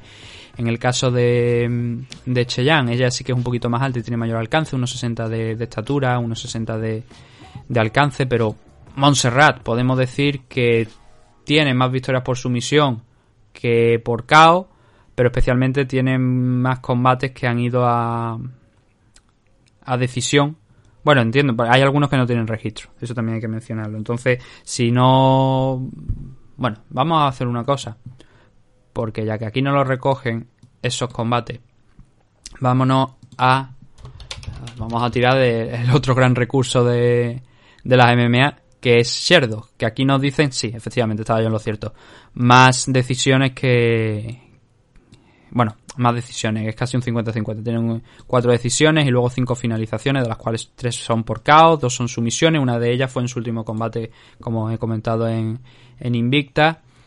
Y no hay muchos más datos de la mexicana porque así a gran nivel solamente ha peleado contra Daniel Taylor, o sea, a gran, a gran nivel me refiero, en compañía de ya de relativa importancia se puede, que se puedan acceder a sus combates, especialmente los dos de Invicta, ¿no? Y muy bien en, la, en el último enfrentamiento, ya sabemos que si UFC necesita una luchadora, pues siempre mira hacia Invicta y es lo que ha pasado aquí, porque como ya hemos dicho, Cheyenne Bai se iba a enfrentar a Kai Hansen, que ya es una veterana aquí de, de UFC, porque ya ha tenido dos combatitos y sin embargo, pues bueno, han optado por firmar a, Montserrat, subírsela desde las 115 libras de Invicta y a ver qué es lo que da en este combate, porque es una incógnita. Es una, literalmente es una incógnita. Dos debutantes en la compañía. Cheyenne es verdad que viene del Contender Series, Montserrat viene de Invicta y poco más que como comenta aquí. Entonces, vamos a dejarlo ahí. Y nos vamos a saltar al siguiente, que es el de Max Griffin contra Kenan Son. Aquí, como he dicho, yo creo que este combate sí que aquí se conocen a los dos luchadores, o deberían conocer a los dos eh, luchadores que van a, disputar este enfrentamiento. Tenemos por un lado a Max Griffin, que ya es un auténtico veterano de, de UFC, que ha estado en varias ocasiones más fuera de la compañía que dentro, aún así ha conseguido disputar aquí hasta 10 combates, de los cuales ha perdido 6 eh, y ha ganado los 4, incluyendo el último, que fue contra Rami Brahimaj, que consiguió la, victoria y que fue lo que, de hecho creo que fue un enfrentamiento en el que Matt Griffin reventó la oreja de, de su rival con un codazo y hubo que pararlo por, por tema médico. También es verdad que Matt Griffin se ha enfrentado a gente que creo que es bastante fuerte. De hecho, su combate de debut fue contra Colby Covington. Oye, eso ya es verdad que fue por 2016, pero cuidado. un combate que ya vemos dónde está Colby ahora. Eliseu Zaleski es otra de las derrotas. Ha vencido a Mike Perry, ha vencido a Eric Montaño. Perdió contra Cartin Milender, perdió contra Thiago Alves. A Celine Madaev también consiguió ganarle y ha perdido contra Alex Morono y Alex Oliveira. Son nombres que están siempre, casi siempre, en la mayoría de los casos, en la época actual, fuera de los rankings, fuera del top 15, pero que son nombres que a todos nos suena ya porque lo hemos visto contra gente pues de mayor o de menor nivel. Entonces la carrera de Matt Griffin la verdad es que en UFC creo que no ha sido para nada sencilla. Y ahora se va a enfrentar contra Kenan Son, un Kenan Son que viene con un 16-5 de récord, el récord de McGriffin es 16-8 y que Kenan Son viene con dos victorias consecutivas. La primera contra Derek Kranz y la segunda contra Callan Potter. Hay un detalle que ambos tienen en común, que ambos han perdido contra Alex Morono. Sin embargo, la marcha de Kenan Son aquí en UFC de momento es mejor, son cuatro victorias, una derrota, esa derrota contra Alex Morono, pero sí que es verdad que los rivales no han sido los mismos que ha tenido eh, aquí. Kenan Son tiene. Yo creo que es uno de los grandes pegadores de la categoría de 170 libras. Y así lo demuestran tres de las victorias que ha tenido aquí de las cuatro, donde ha noqueado a sus rivales en dos ocasiones en el primer asalto. De hecho, su debut fue contra Bobby Nash, al que noqueó en solamente 15 segundos, dejando ya una muy buena impresión el luchador chino. Y en el último combate contra Callan Potter lo noqueó también en el primer asalto, con lo cual es algo a lo que va a tener que estar atento más Griffin. Lo que pasa, y aquí hay un detalle importante antes de meternos con el análisis un poquito de lo que es más Griffin, de qué es lo que vamos a, ver de él, es que tiene una diferencia abismal en alcance. Matt Griffin, si bien tiene una altura idéntica a la de Kenan Son, quizá a lo mejor con una variante de unos cuantos centímetros en favor de Kenan, el alcance es lo que llama mucho la atención. Donde Matt Griffin tiene un metro noventa y Kenan Son solamente un metro ochenta Así que mm, sabiendo que Kenan Son no es un luchador que intente entrar en distancia para derribarte, eh, Griffin tiene ahí un punto a favor. El mantener la pelea fuera, el, él a ver, él debería tener la, sartén por el mango, es decir, mm, soy más, tengo, tengo este alcance mayor, mm, voy a intentar esconderme un poquito detrás del jab, ir puntuando, ir retirándome. Lo que pasa que la jaula del Apex, como digo, no es muy grande y, eso favorece pues el engage, ¿no? El que ambos luchadores pues tengan que verse las caras en algún momento. Y ese a lo mejor es uno de los factores con los que Kenan Son puede trabajar. Pero si Matt Griffin sabe ir moviéndose alrededor de la jaula, ir utilizando las manos, manteniendo esa distancia, utilizando también las piernas, entonces a lo mejor tiene una muy buena parte ganada del enfrentamiento. Además, fuera de eso, hemos visto que Matt Griffin no es tampoco, a ver, es algo que sí que a lo que recurre bastante a lo largo de su carrera que es también el derribar a sus rivales y dado que precisamente Kenan Son no es un luchador que vaya bien de wrestling, porque no es su campo, su campo es noquear a sus rivales y que en otras ocasiones ya hemos visto que lo han podido derribar, ese factor también creo que lo tiene ganado eh, Matt Griffin. Con lo cual, para mí, esta pelea, valorando esos detalles de lo que estamos diciendo, el alcance, el tema del wrestling de Matt Griffin, que incluso en las derrotas ha sido capaz de por lo menos arrastrar a sus rivales al suelo. Luego ya mayor, menor tiempo de control en, las victorias y en las derrotas, eso ya es otro, otro tema. Pero el conseguir derribar a sus rivales sí que lo hace.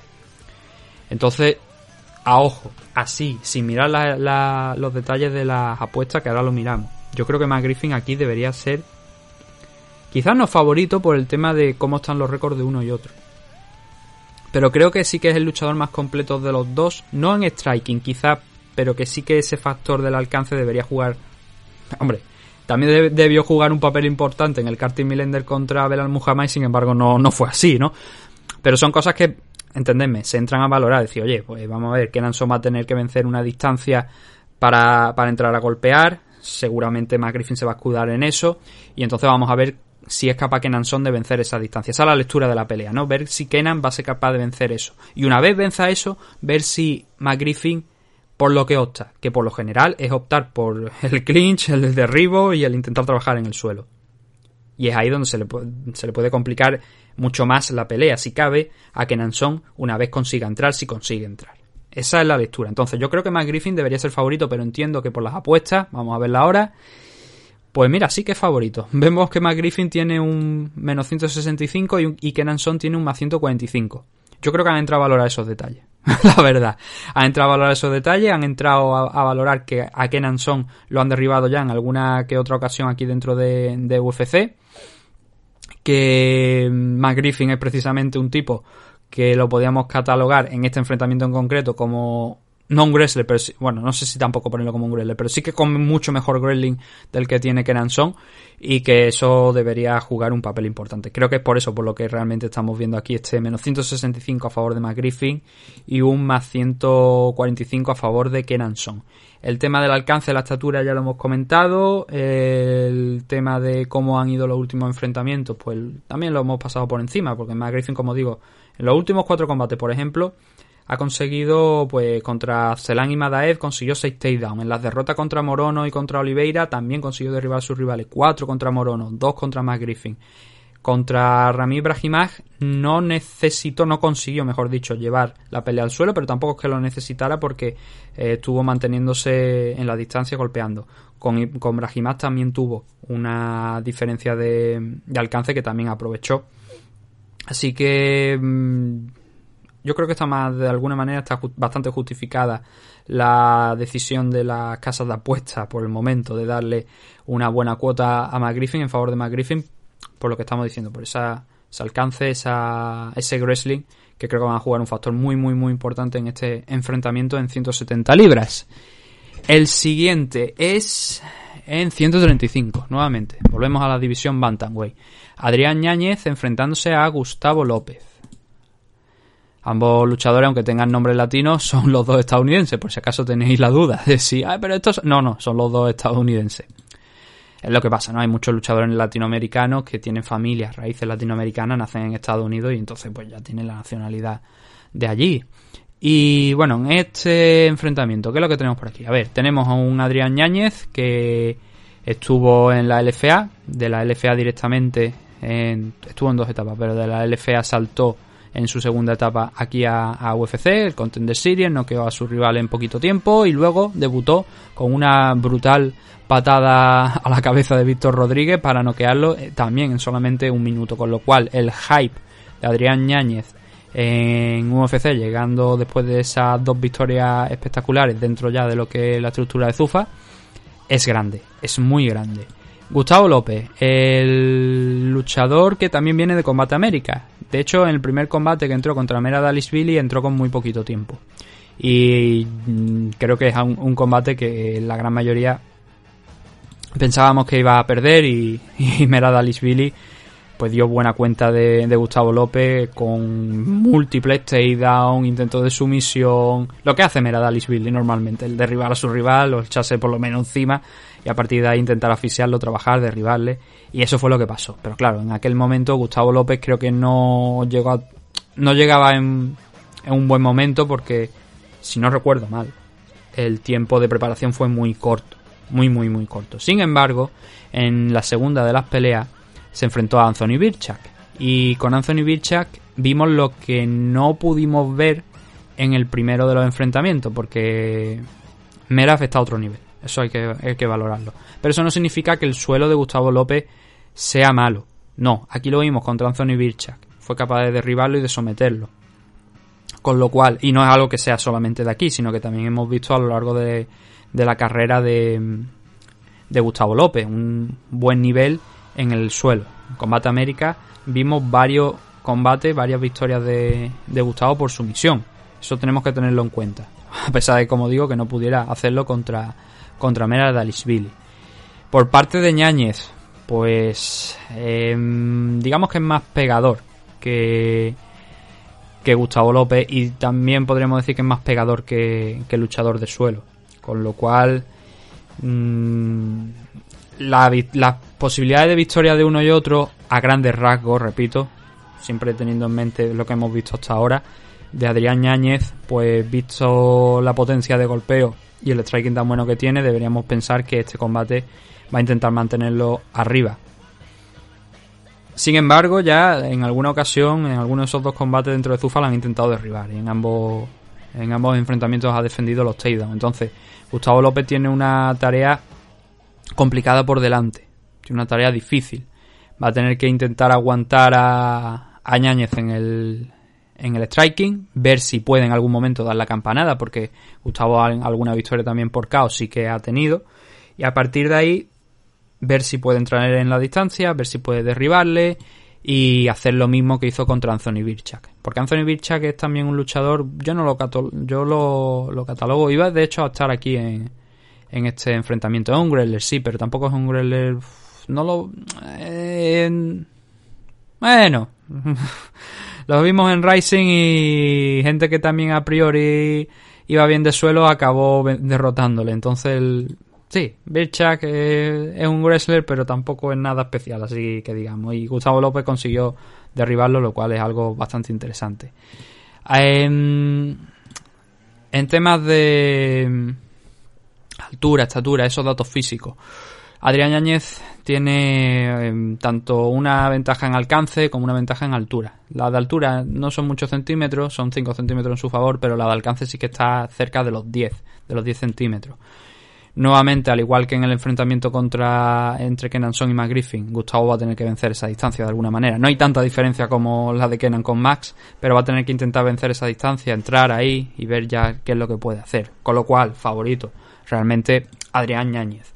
Y por temas de apuesta, vamos a ver, Adrián Ñáñez sí, le dan un menos 200 como favorito, Gustavo López le dan un más 160. Una cosa que se me está olvidando, eh, Gustavo López antes de entrar en UFC fue campeón de la división Bantamweight de, de Combate América. Un detalle que, bueno, también hay que tenerlo, hay que valorarlo porque este combate es en 135 y un poquito también de background de cómo ha llegado Gustavo López a, tener esta oportunidad ya hace un par de combates en, en UFC.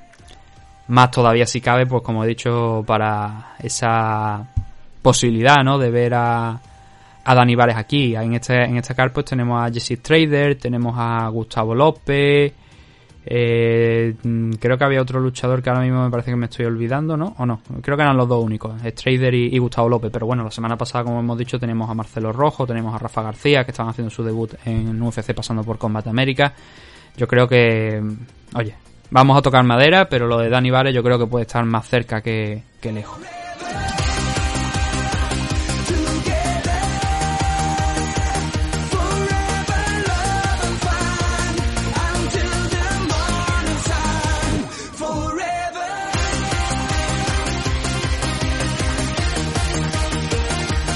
Siguiente de los enfrentamientos. Nos hemos tirado una hora aproximadamente para hacer el análisis de lo que es la car preliminar y sin embargo vamos bastante rápido con la main car. Primero porque por ejemplo el Cheyenne Vice contra Montserrat Ruiz no tiene mucha historia, el Kenanson contra Matt Griffin pues lo hemos pasado así también un poquillo por encima porque hay factores que son muy muy relevantes y tampoco hay muchos detalles fuera de ello que comentar. Y este Gustavo López contra Adrián Ñañez, pues tres cuartos de lo mismo, porque no tiene mucho recorrido aquí en, UFC como para hacer más que una. Y tampoco Ñañez que haya tenido especialmente tiempo de combate aquí en UFC como para hacer un estudio eh, grande. Entonces nos vamos a trasladar al siguiente, ya nos quedan solamente tres, que es el Taito Ibasa frente a Dontel Mays. bueno, por fortuna para Taito Ibasa, hay que decir que después de una muy mala racha de tres derrotas consecutivas, eso sí, contra contenders, Junior Dos Santos, Blago Ivanov, Sergei Spivak. A ver, contender, entendedme, Ivanov y Spivak vaya a decir, ah, no, esa gente no está en el top 5. Vale, eh, vale, sí, no están en el top 5, pero bueno, están en el top 15, que es lo que, es lo que quiero decir, o lo han estado en algún momento. Con lo cual es algo que, que sí que hay que tener en cuenta. Entonces, eh, Tuivasa empezó muy bien en UFC, tres victorias consecutivas, Rashad Coulter, Cyril Asker, Andrea Loki. Y luego se torcieron las cosas. Perdió el invicto contra Junior Dos Santos, Blago Ivanov, Sergei Spivak y consiguió derrotar el año pasado a Stefan Struve, el último combate de, Stefan Struve a nivel profesional. Ya se ha retirado el hombre y sumar ahora mismo un 11-3 de récord. Se va a enfrentar contra Dontel Mace. Un Dontel Mace que ya hemos visto en algunas ocasiones aquí ya en UFC. Que suma un 1-2 dentro de la compañía y que viene de derrotar a Roque Martínez en su segundo combate, en el segundo combate de Roque Martínez en UFC en noviembre del año pasado. Anteriormente había cedido dos sumisiones, dos, derrotas por sumisión contra Cyril Gané y Rodrigo Nascimento. También perdió con Allen Crowder, que luego entró en el Contender Series, pero eso fue una pelea diferente a las últimas que, ha perdido aquí en, UFC. Esto es la división heavyweight. Eso implica que ambos tienen una potencia de KO abismal. Y eso ha sido también la tónica en la carrera de Taito Ibasa. El ir noqueando rivales a, diestro y siniestro. Con lo cual, este es un combate mm, donde hay... pues ya os podéis imaginar. Lo más probable es que acabe antes del límite. O no, nunca se sabe, ¿no? Pero lo normal es que, visto lo que hay en uno y otro, lo normal es que vayan a tumba abierta a intentar noquearse mutuamente. Y eso es lo que hay, porque aquí no creo que vayamos, aquí no podemos esperar. Quizá por parte de Don Taylor a lo mejor sí, pero por parte de Taito Ibasa, a ver, no creo que vayamos a ver a un Taito Ibasa que vaya a llevar la pelea al suelo, porque no es lo suyo.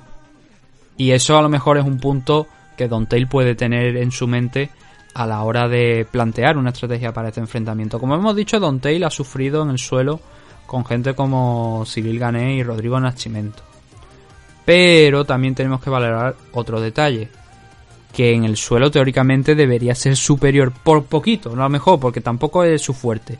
Pero debería tener algo más de habilidades que Tai Tuivasa. La dificultad está en llevar al suelo a Tai. Porque como digo, ya lo han hecho anteriormente. Spivak le pegó un recital de, de, suelo a, a Tai Tuivasa antes de someterlo. Pero es un luchador muy pesado. También, por supuesto, lo, es Don Tail pero yo creo que Tai Tuivasa está por encima del límite de la 265 cuando recupera. Tai tiene que cortar por lo general. Por lo general, bueno, por lo que le hemos visto siempre anda en el límite, es lo que quiero decir. A veces un poquito más bajito, a veces un poquito más grande, pero probablemente en la noche del combate Tai Tuivasa sea más pesado, no sé cuánto, pero a lo mejor esté por el límite, por encima del límite de la división. Eso quiere decir, pues, oye, levantar un saco de patata de no sé, 5 kilos, bien, de 10 kilos ya cuesta más, es lo que quiero decir, ¿no? Y teniendo en cuenta que no es el fuerte de Don Tail, pues veremos si tiene un as bajo la manga para intentar derribar a, a Taito Ibasa y llevar la, pelea a otro plano, a otro sitio donde a lo mejor Taito Ibasa, y creo que es así, no se sienta tan cómodo. Lo que sí creo que va a ser un combate muy físico, porque mm, creo que los dos van a estar frente a frente, más allá de, esa ah, potencia de caos que tienen, creo que ambos van a estar ahí en un terreno físico, vamos a ver una pelea que va a estar también contra la jaula, ahí es precisamente a lo mejor donde Don Tail puede llegar a tener esas opciones, me sorprendería mucho, la verdad, que Taito Ibasa de repente puede intentar derribar a, a Don Tail, por lo que digo, no es de ese corte de luchador, yo lo llamaba Baby Marhan, porque es prácticamente idéntico en físico y tal, como Justin Tafa también, son luchadores que son prácticamente, bueno, son de la misma zona y son prácticamente iguales, son tanquetas, tanquetas.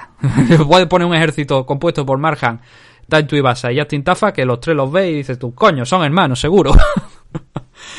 y bueno, eso es lo que creo yo que va a pasar en este combate. Un heavyweight que una vez pasen los primeros segundos y no caiga nadie por caos y, el primer asalto, el cardio va a empezar a, decir, oye, aquí estoy yo, eh, ¿estáis cansados? Sí, ¿verdad? Pues bueno, vamos a ver qué, planteamos a partir de ahora.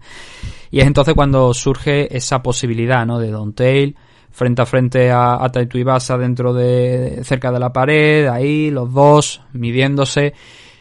Y a lo mejor vemos entonces cuando en esos momentos a Don Tail Mace intentando derribar a, a Ibasa para intentar sacar más energía, intentar imponerse segundo o tercer asalto.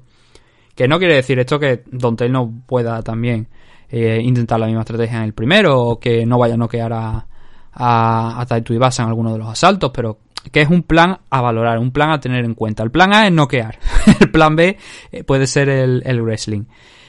En tema, bueno, a ver, ya hemos hablado de lo que es el récord actual. Son 8-4 para Don Tail, un 11-3 para Taito Ibasa.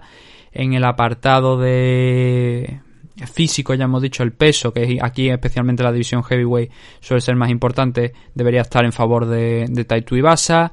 En tamaño, la diferencia de, de tamaño, Don Tail tiene un alcance abismal, la verdad. Está en. Bueno, y también eh, en, altura va a tener una ventaja interesante contra Taito Ibasa.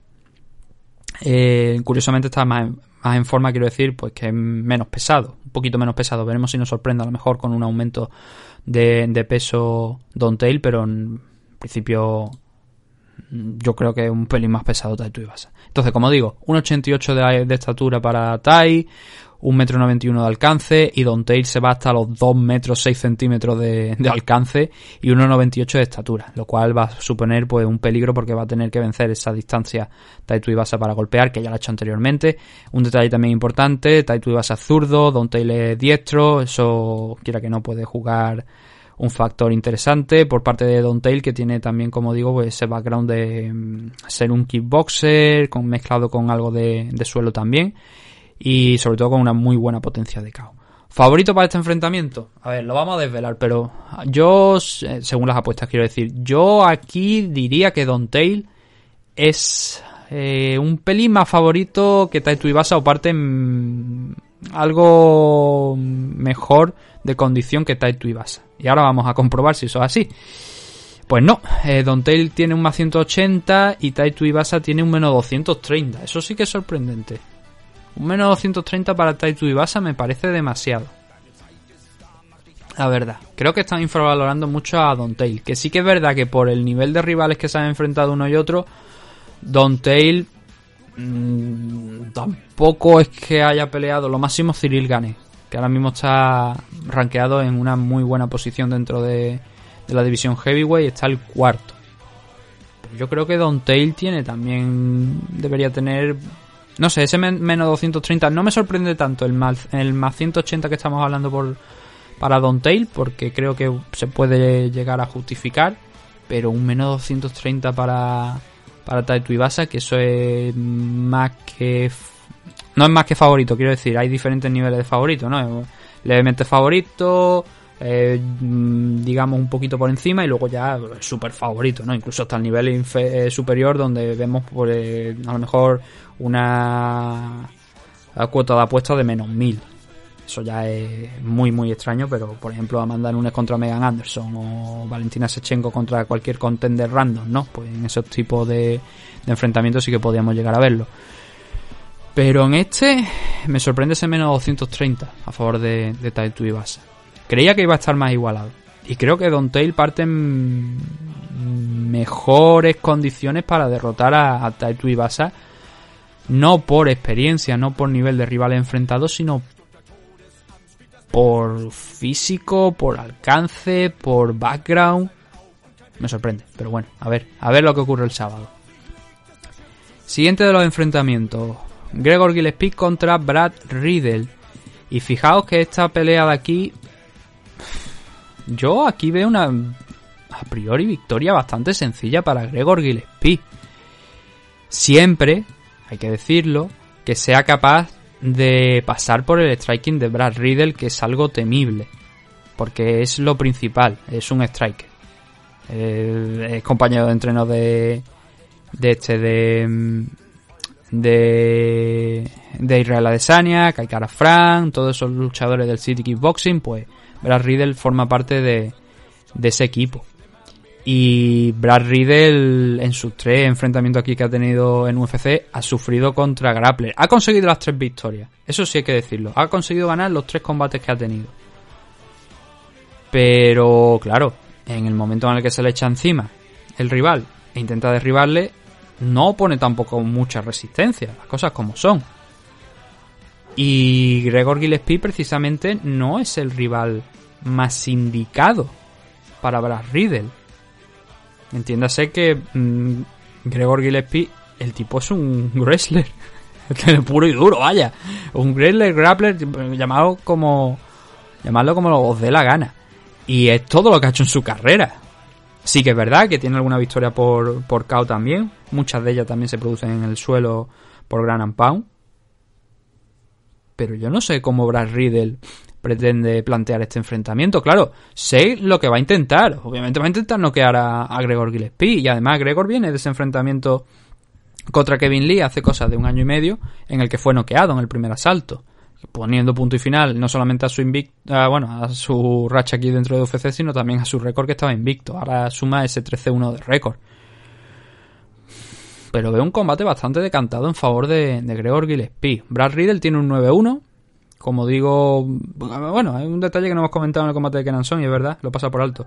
Brad Riddle se enfrentó a Kenan Son cuando todavía estaba peleando Kenan en China y lo derrotó por, por KO, porque es que es lo suyo, eh, principalmente un kickboxer.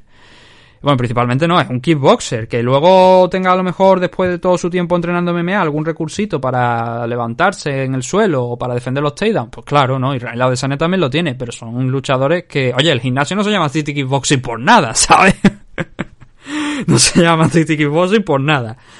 Y, ahí están muy buenos strikers. No tan buenos wrestler, desde luego, pero con, siempre con sus recursos, con su defensa de takedown. Yo siempre he dicho esto, ¿no? No tienes por qué ser el mejor. Para ser el mejor. O sea, cuando tú entras dentro de la jaula, tú puedes tener una muy buena defensa de takedown y puedes ser pésimo en el, en el wrestling ofensivo, digamos, en el intentar derribar a, a tu rival. Pero como tiene muy buena defensa de takedown, caso de, de Israel Adesanya, pues eso ya te permite ir ganando estos combates contra grapplers.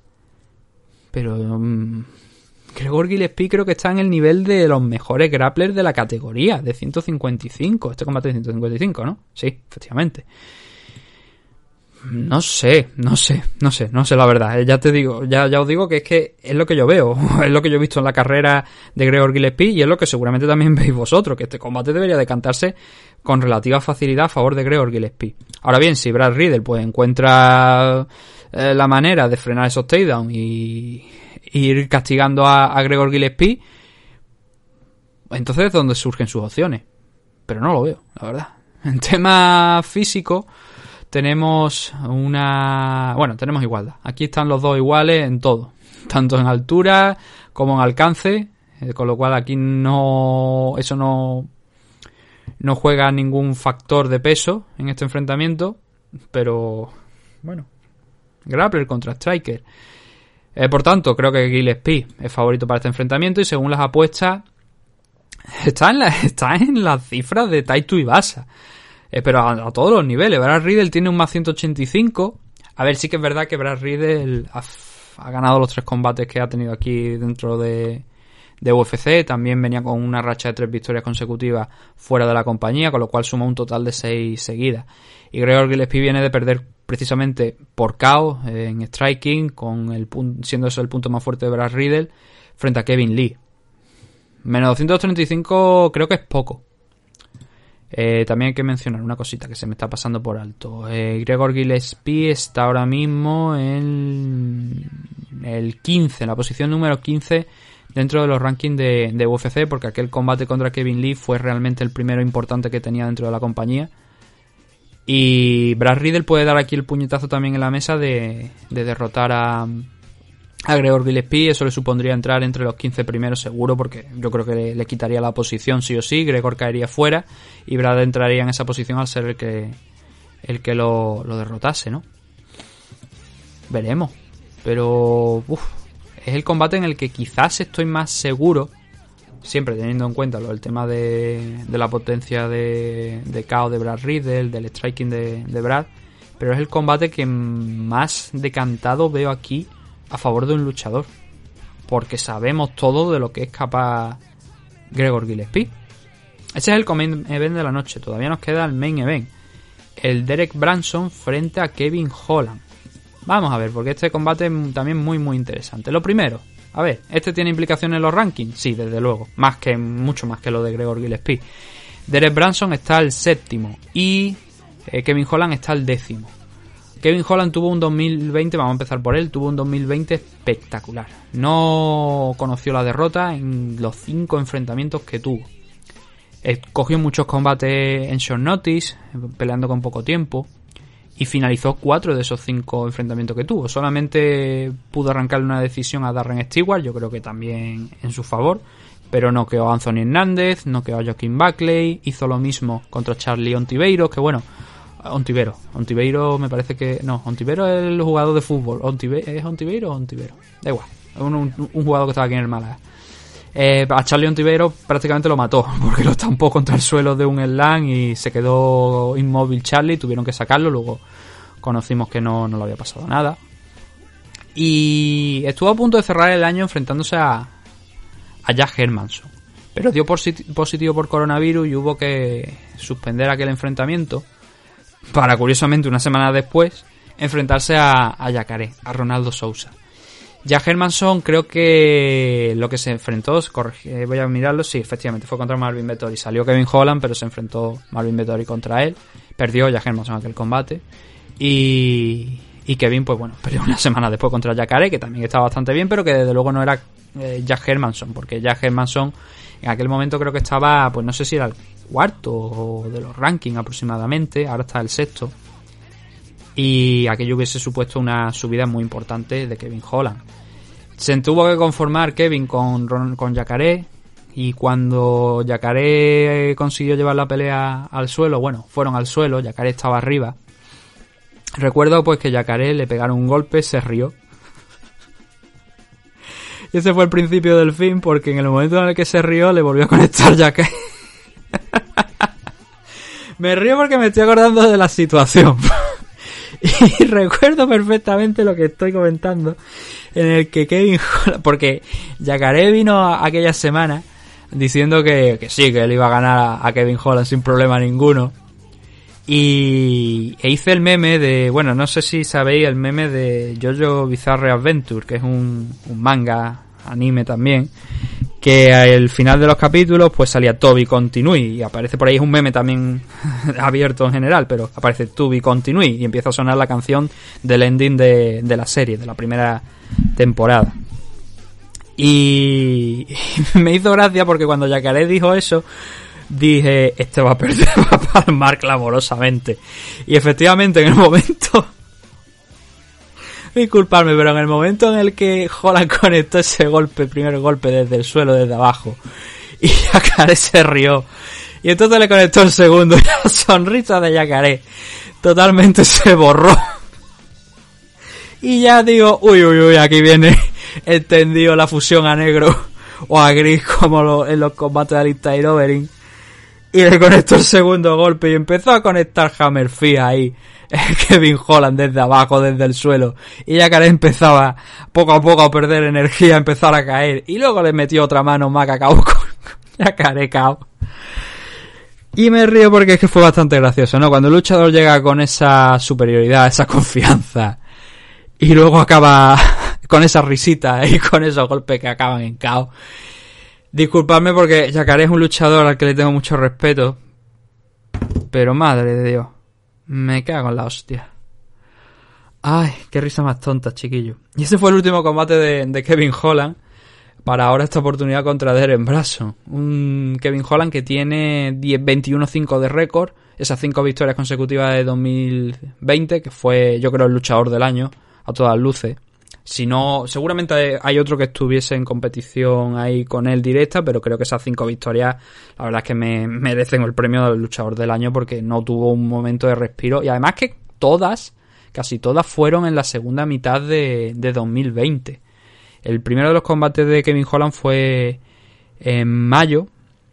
Luego el siguiente fue en agosto, pero a partir de ahí peleó prácticamente mes y mes también. Agosto, septiembre, luego nos trasladamos a octubre, noviembre no peleó, pero ya luego nos trasladamos a diciembre para esa pelea. Entonces yo creo que ese descanso de unos cuantos meses, eh, no, más de tres, fue bien merecido y ahora se va a ver las caras contra Derek Branson. Como digo, Derek Branson, el sexto, creo que he dicho, ¿no? Séptimo, séptimo en los rankings, 21-7 de récord, que viene de vencer a Elias Theodoro, a Ian Heisnick y sobre todo a poner freno al tren de hype de, de Men en el tercer asalto del combate, sí pero un combate que hasta ese momento Derek Branson también estaba comandando y que le dio una dosis de realidad a, a Edmund Sebastian, que hasta ese momento pues estaba invicto, llegaba con 11 victorias consecutivas, noqueando y finalizando rivales a diestro y siniestro, pero Derek Branson le dijo, oye, cuidado, chaval, estás enfrentado contra gente de relativo cierto nivel, yo creo que Brad Tavares, Jack Matchman, en su parte baja del top 15 lo podemos considerar luchadores de cierto nivel, de cierta categoría, especialmente Brad Tavares creo que es un buen wrestler.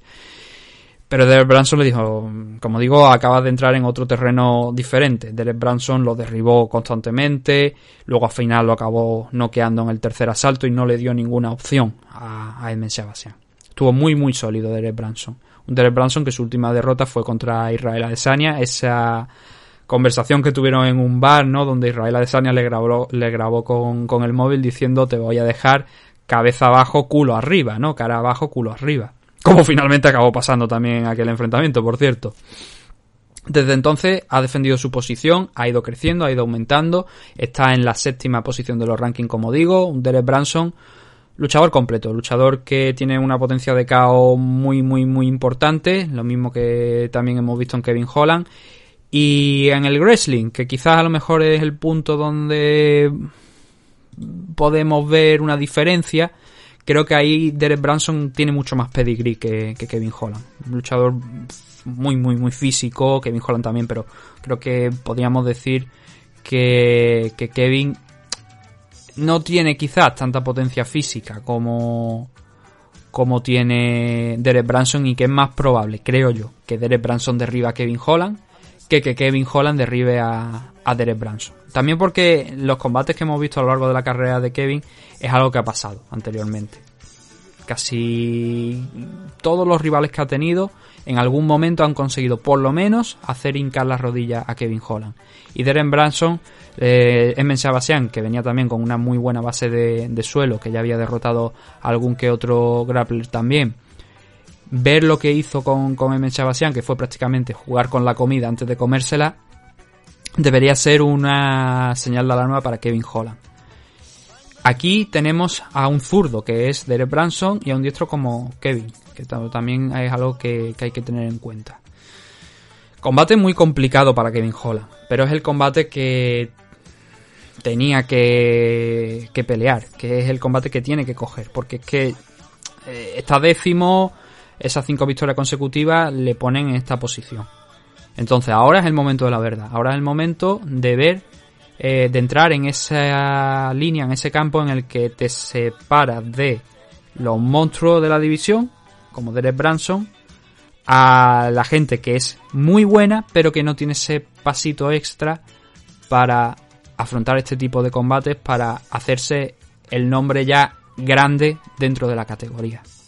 Creo que es la historia principal de este combate, ¿no? Ver si Kevin Holland puede derrotar a Derek Branson y entrar a formar parte de lo que ya sería la realeza de la categoría y a lo mejor, oye, ¿por qué no? Ponerse directamente en posición de, conseguir un, combate por el título.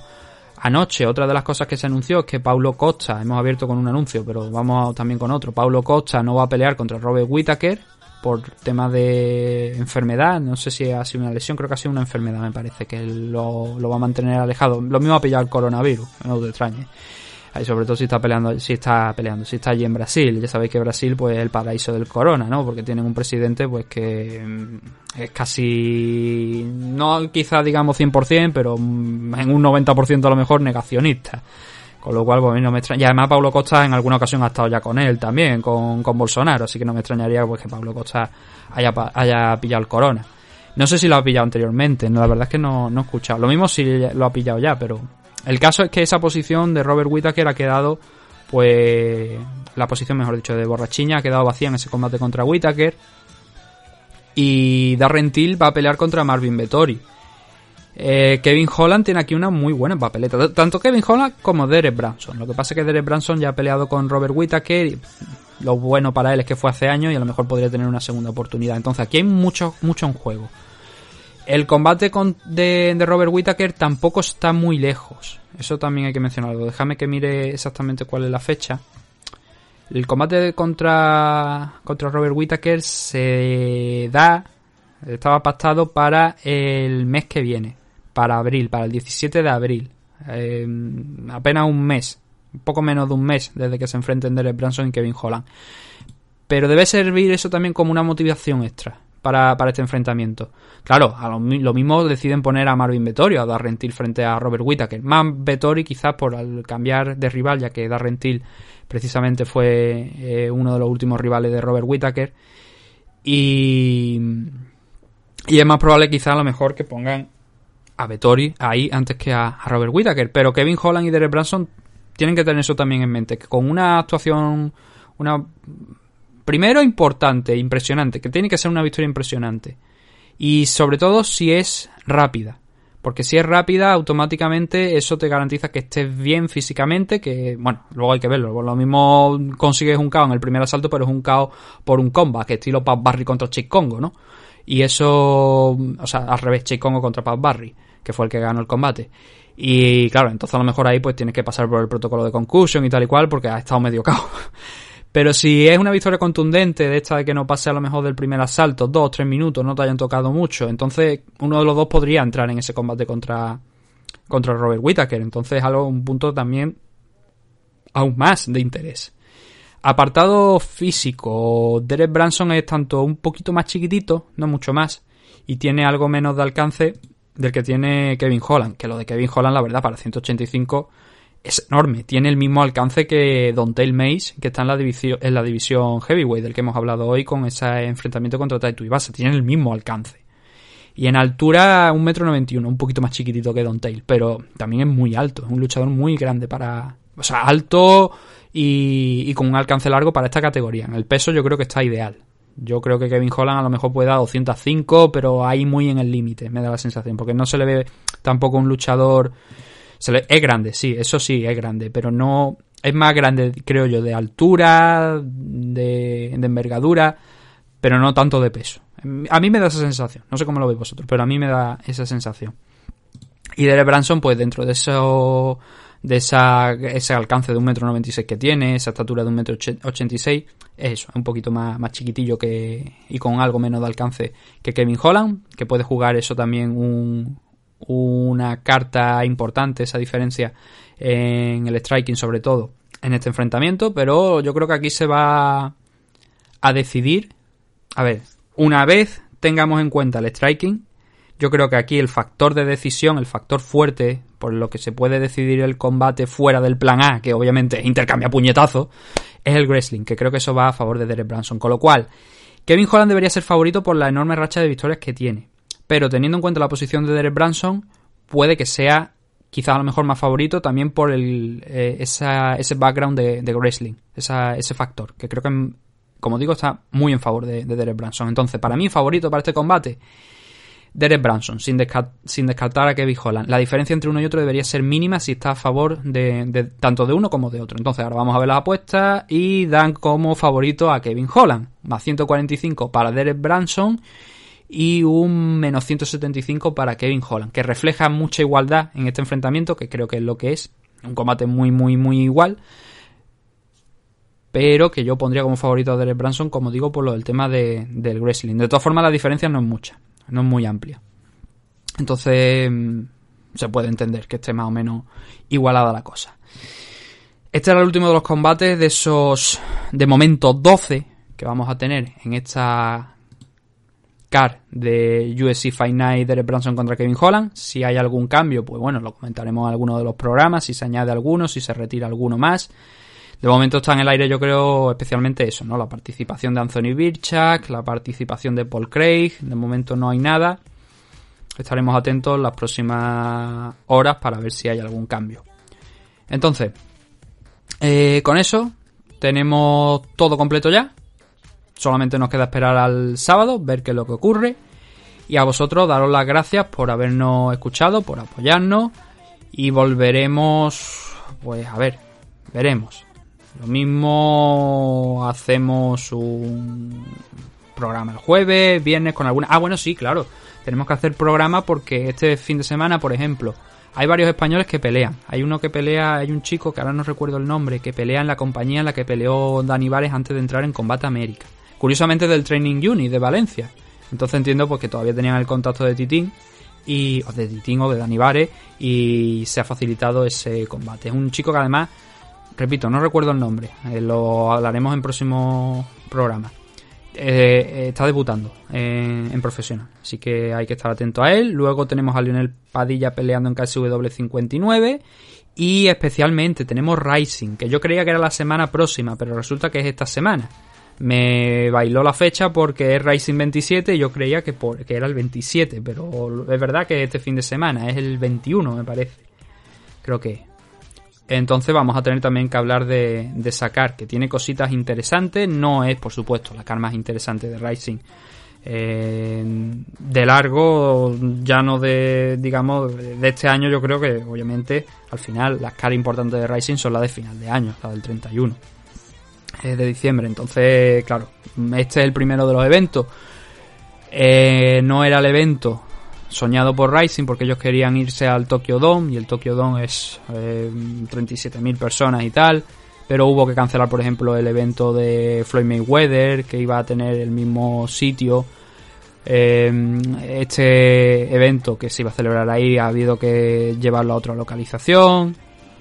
Pelea Clever Koike, tenemos a Yaka Hamasaki defendiendo el título de la división Anton Way frente a, a Kana Sakura, tenemos cositas interesantes, pero eso lo vamos a hacer en otro programa, entonces sí que es verdad que tenemos que sacar algo, porque hay que hablar de, esos eventos que, van a tener lugar. También hay un evento de One Championship, algunas cositas. Algo, algo haremos seguro en los días que quedan todavía de, de semana, empezando por ese, esa previa de Rising y esos comentarios sobre los luchadores españoles que van a disputar esos combates internacionalmente. Pero por lo menos este programa ya lo tenemos seguro, que acaba hoy.